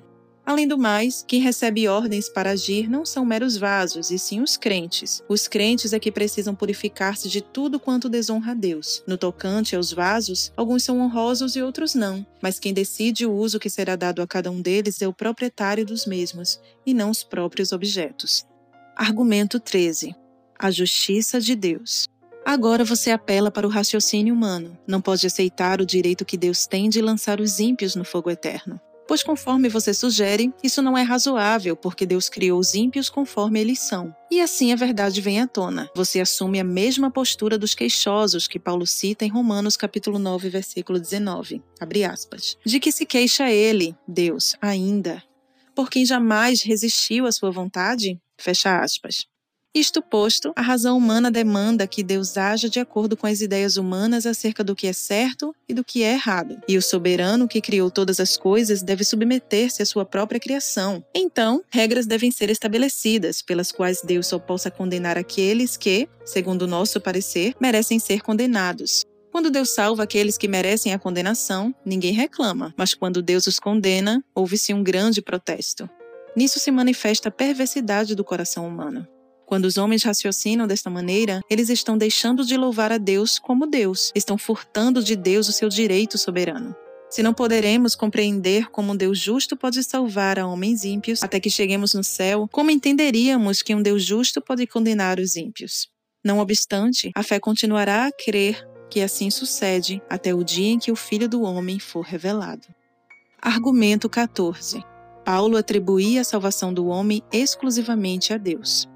Não há contradições nas escrituras, senão aquelas que você cria em suas explicações, entre aspas.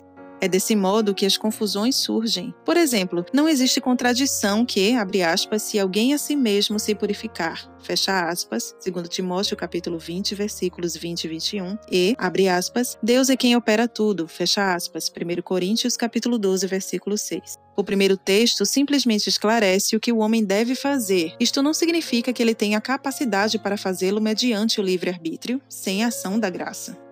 Eu sei que você está convencido de que quando o mandamento é dado, isto implica na capacidade para obedecer, mas isso é um contrassenso. O segundo texto estabelece claramente que todas as coisas são obras de Deus, não há contradição. Paulo é consistente em todos os seus ensinos de que a salvação dos homens se dá exclusivamente através do poder de Deus.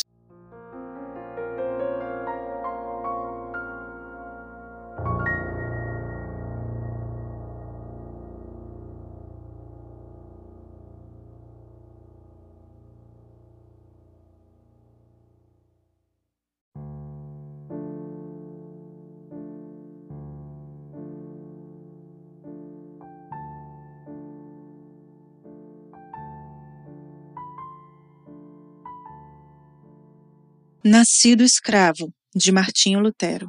Capítulo 4. Comentário de Lutero sobre o estudo de Erasmo acerca de textos que negam o livre-arbítrio. Finalmente chegamos ao ponto onde você trata do texto que usei para provar que o livre-arbítrio é falso. Argumento 1. Gênesis capítulo 6, versículo 3, abre aspas. O meu espírito não agirá para sempre no homem, pois este é carnal, fecha aspas.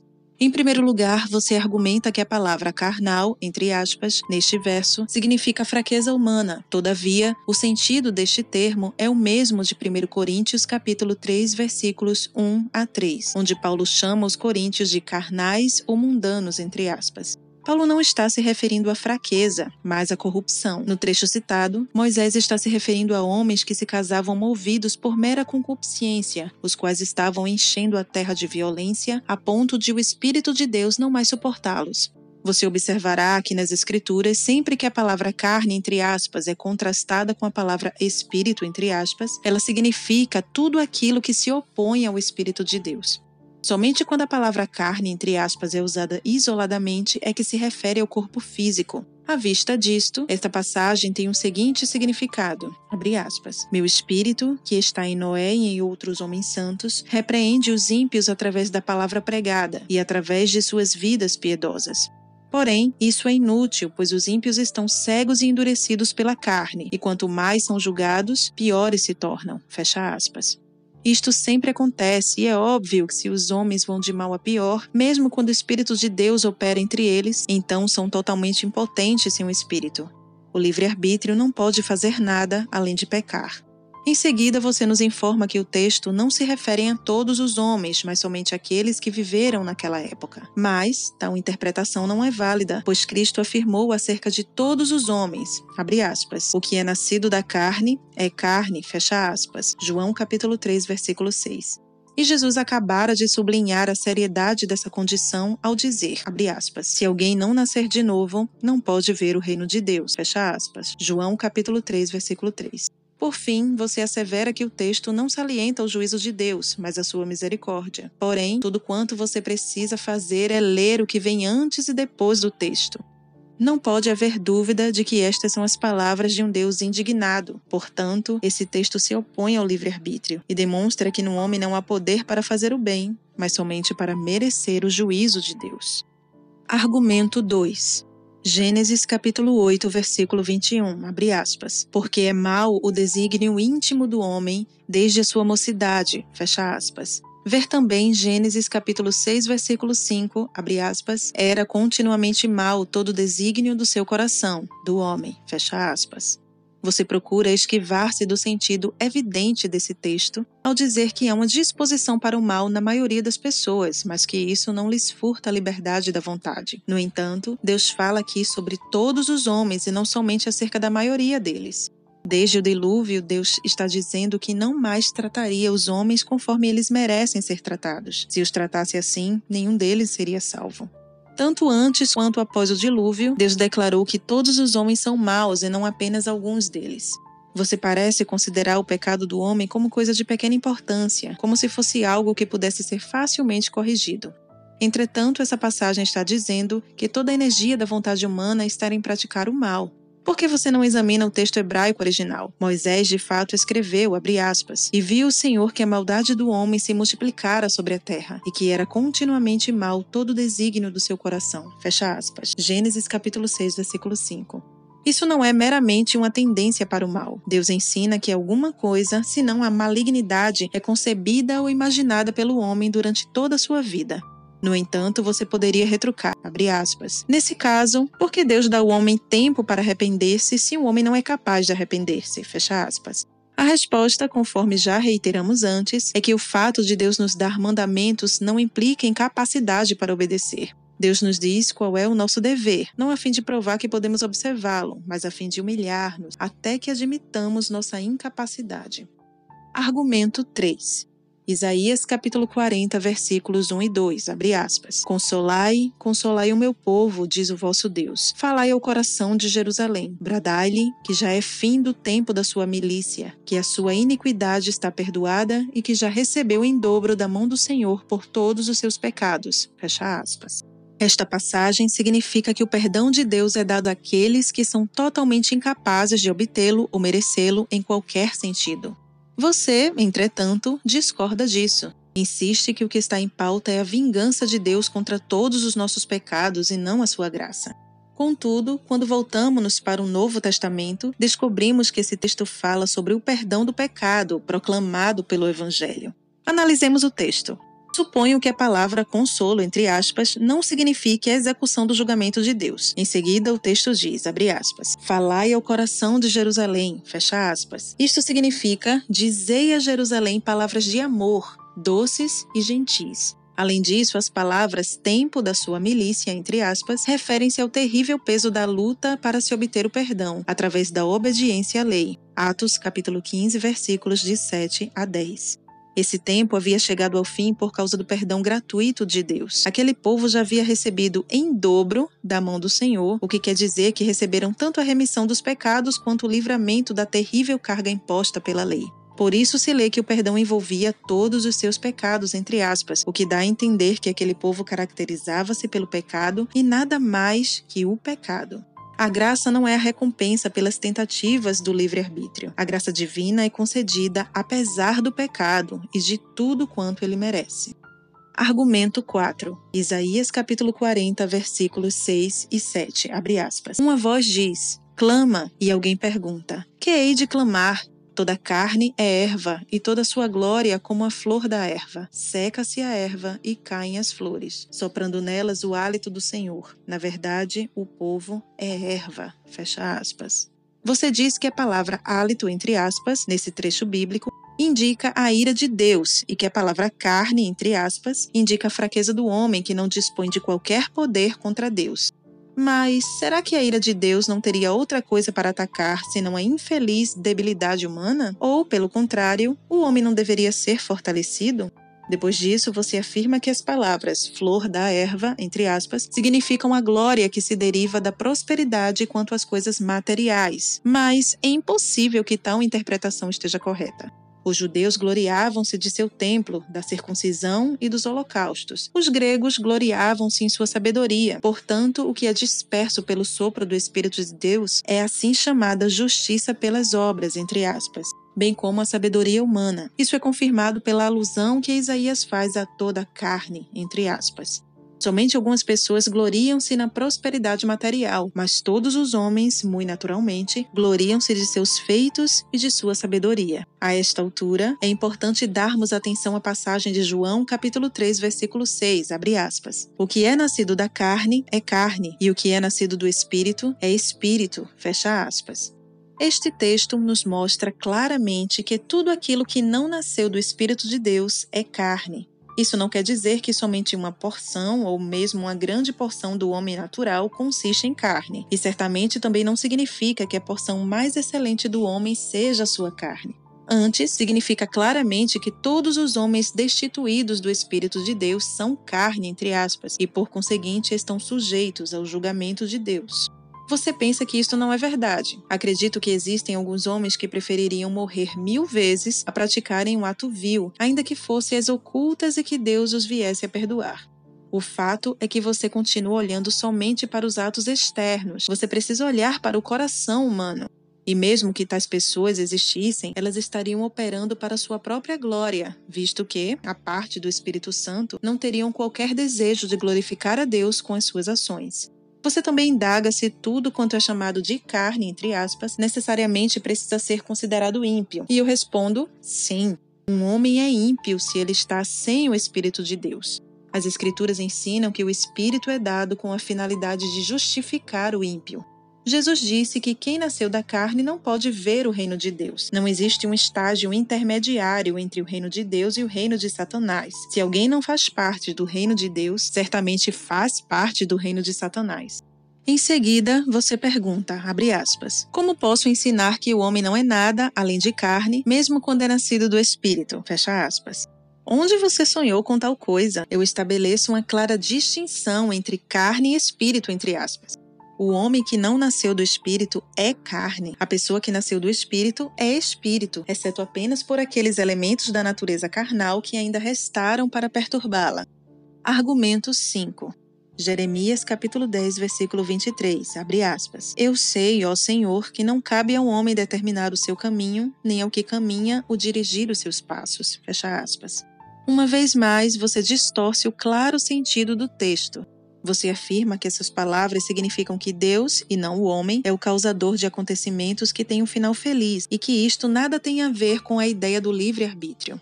Mas, porventura, as palavras de Jeremias precisam de qualquer explicação? É óbvio que Jeremias simplesmente quis dizer que a obstinação do povo ao rejeitar a palavra de Deus o havia convencido de que o homem, por força própria, é incapaz de praticar o que é direito. Porém, mesmo supondo que a sua ideia esteja correta, que benefício procede dela? Pois, se um homem não pode fazer meros eventos naturais terminarem de modo feliz, como poderia fazer qualquer coisa proveitosa no que concerne ao seu destino espiritual? Você ainda argumenta que muitas pessoas reconhecem a necessidade da graça de Deus para viverem corretamente, afirmando que elas buscam essa graça orando diariamente pela ajuda divina e que, ao assim fazerem, estão lançando mão do esforço humano mas nem por isso você está comprovando o poder do livre-arbítrio, pois quem solicitará a ajuda do Senhor senão aqueles em quem habita o Espírito Santo? Aquele que ora, assim o faz pelo Espírito de Deus. Romanos capítulo 8, versículos 26 e 27. Argumento 6. Provérbios capítulo 16, versículo 1, abre aspas. O coração do homem pode fazer planos, mas a resposta certa dos lábios vem do Senhor. Fecha aspas.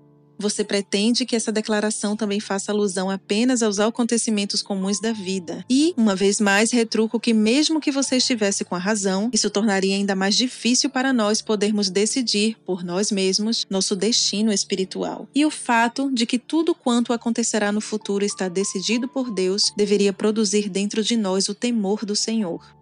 Você vincula essa passagem a outros dois trechos extraídos do livro de Provérbios. Provérbios, capítulo 16, versículo 4, abre aspas. O Senhor fez todas as coisas para determinados fins, e até o perverso para o dia da calamidade. Fecha aspas. Você faz bem ao salientar que tais palavras significam que Deus nunca criou qualquer criatura má. Bravo! Eu nunca disse que ele fez tal coisa.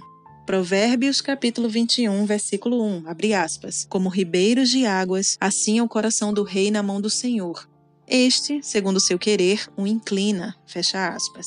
Você comenta que a palavra inclina não significa compele, e também diz que o rei inclina-se para o mal pela permissão divina, a qual deixa o rei dar vazão às suas paixões.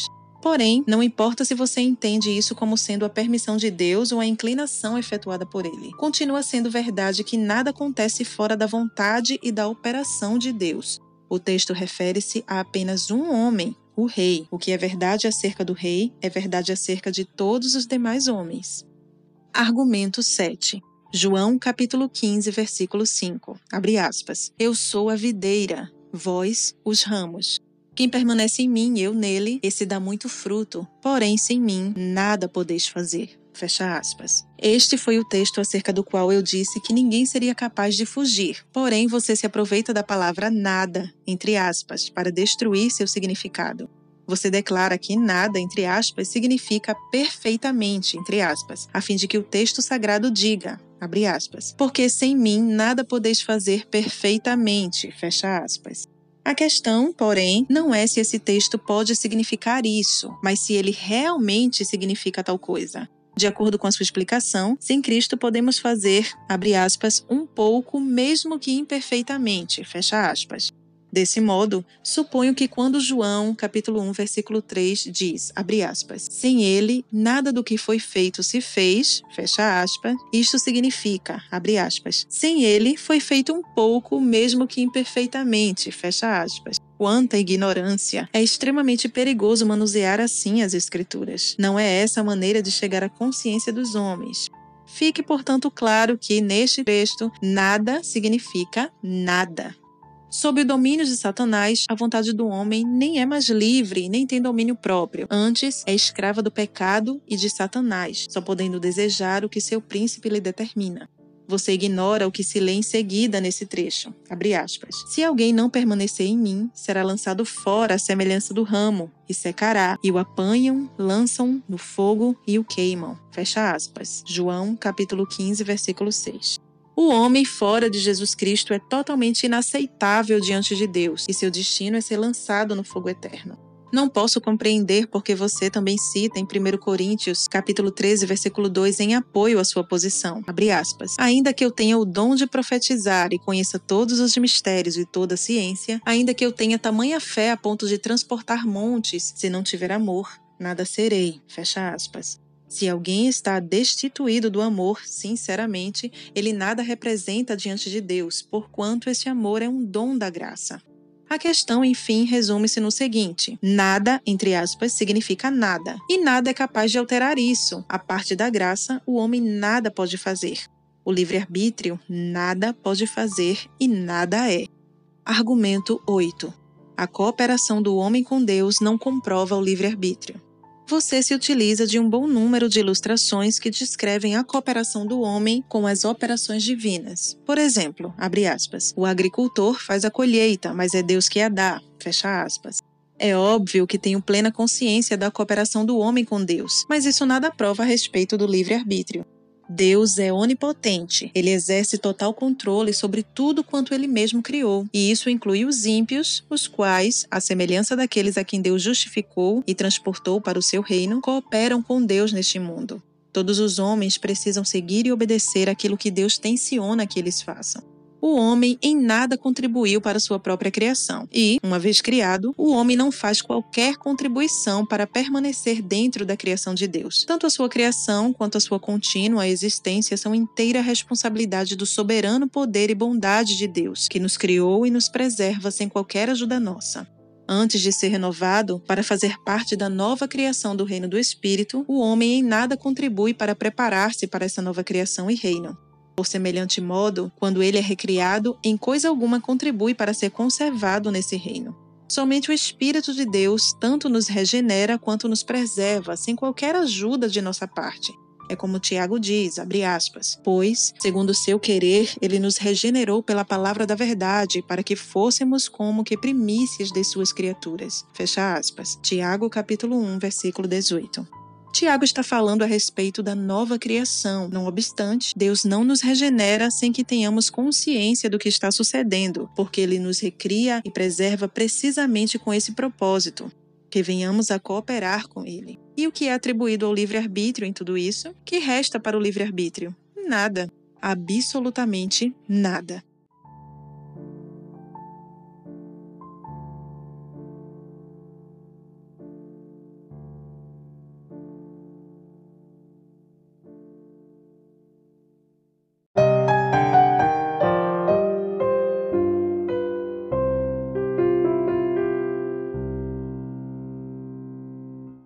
Conclusão: Nesta controvérsia, não quero gerar mais calor do que luz. Porém, se cheguei a argumentar demasiadamente forte, reconheço a minha falta.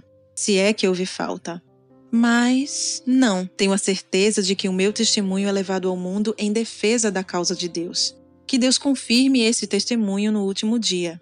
Quem poderia sentir-se mais feliz do que eu, aprovado pelo testemunho de outros, de haver defendido a causa da verdade, sem preguiça, nem de modo enganoso, mas com vigor suficiente e de sobra? Se pareci por demais áspero contra você, Erasmo, peço-lhe que me perdoe. Não agi assim movido por má vontade, mas a minha única preocupação era que, devido à importância do seu nome, você estivesse danificando a causa de Cristo. E quem pode governar sempre a sua pena, especialmente na ocasião de demonstrar zelo? Você mesmo frequentemente lança dardos inflamados contra mim. Mas essas coisas não pesam realmente no debate, e nós, que participamos dele, devemos perdoarmos-nos mutuamente por causa dessas coisas. Somos apenas homens, e nada existe em nós que não faça parte das características da humanidade. Que o Senhor, a quem pertence esta causa, abra os seus olhos e o ajude a glorificá-lo. Amém.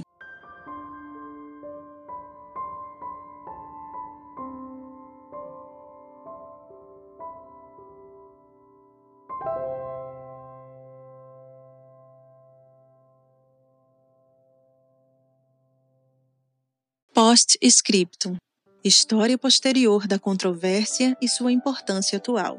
Que importância há para o leitor do século XXI a controvérsia por detrás do livro de Lutero, A Escravidão da Vontade? Durante a leitura desta versão sumariada e simplificada, é possível que você tenha ficado impressionado com a grande habilidade de Lutero no debate. Porém, o que realmente deve nos interessar é se a posição por ele defendida é mesmo ensinada pelas Escrituras. Se o que ele escreveu é o ensino da palavra de Deus, então precisamos dar-lhe atenção nestes nossos dias. Algumas pessoas simplesmente chegarão à conclusão de que aquilo que Lutero escreveu chama-se atualmente calvinismo, entre aspas, e isso fará com que ignorem o assunto. A Igreja Luterana de nossos dias parece estar fazendo exatamente isso, e não há dúvida de que muitos cristãos evangélicos da atualidade farão a mesma coisa. Quando estudamos sobre o período da Reforma, torna-se-nos patente que os líderes do protestantismo, Lutero, Calvino, Busser, Beza, Melanchthon, João Knox, etc., concordavam que o homem, por sua própria natureza, é incapaz de fazer qualquer coisa que contribua para a sua salvação, e que Deus é absolutamente soberano na sua graça. Os reformadores podem ter diferido a respeito de outras coisas, mas todos concordavam quanto a isso estaríamos expressando a verdade ao dizer que essa era verdadeiramente a doutrina fundamental da reforma. Com grande frequência, concebe-se que a doutrina da justificação pela fé seja a verdade central da teologia reformada, mas os reformadores, ao retornarem ao ensino do apóstolo Paulo, enfatizaram que a salvação do pecador deve-se inteiramente à graça de Deus. A doutrina da justificação pela fé é importante porquanto salvaguarda o princípio que afirma que o homem é um pecador totalmente incapaz, que só pode ser salvo mediante a graça divina.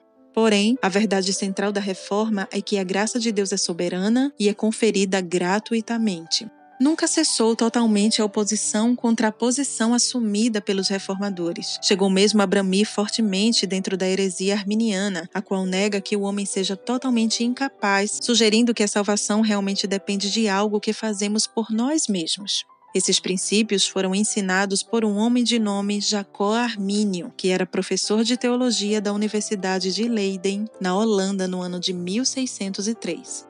Em 1618, um sínodo internacional reuniu-se por seis meses em Dordrecht, Dort. Ali, os ensinamentos de Armínio e seus seguidores foram rejeitados e denunciados. O arminianismo, entretanto, não morreu por causa do sínodo de Dort. Continua vivo e ativo. João Wesley popularizou e esta posição continua tendo muitos seguidores. Mas o que o ensino arminiano faz é dividir a salvação dos pecadores entre Deus e os próprios pecadores. Diz que parte da salvação cabe a Deus e outra cabe ao homem. Por sua vez, o ensino da Bíblia, em torno do qual os reformadores estavam concordes, refere a Deus todo o crédito pela nossa salvação. A salvação depende da graça soberana de Deus, da completa e perfeita obra de Jesus Cristo e da eficaz e toda poderosa atuação do Espírito Santo. Deus é quem recebe toda a glória, abre aspas, a salvação vem do Senhor, fecha aspas. O arminianismo aproxima-se muito dos ensinos de Roma acerca da salvação, pois ambos ensinam que Deus é incapaz de salvar o pecador sem a cooperação dele. Se a cooperação do pecador é essencial, como Saulo de Tarso poderia ter sido salvo? O ensino arminiano é uma negação e rejeição do cristianismo neotestamentário em favor de uma religião de obras humanas. Depender de si mesmo quanto à fé não é diferente de depender de si mesmo quanto às obras. Uma posição é tão anticristã quanto a outra. O livro que você acabou de ler trata de uma questão vital. O que Lutero defendia continua digno de ser defendido. O que os reformadores sustentavam continua digno de ser sustentado. Lutero e os demais reformadores ensinavam a salvação pela graça, conforme é claramente revelada na palavra de Deus. Não há questão mais importante do que essa em nossos dias. O que Lutero escreveu continua sendo necessário hoje. A palavra de Deus nunca se torna obsoleta e Deus continua falando aos homens de hoje como sempre o fez.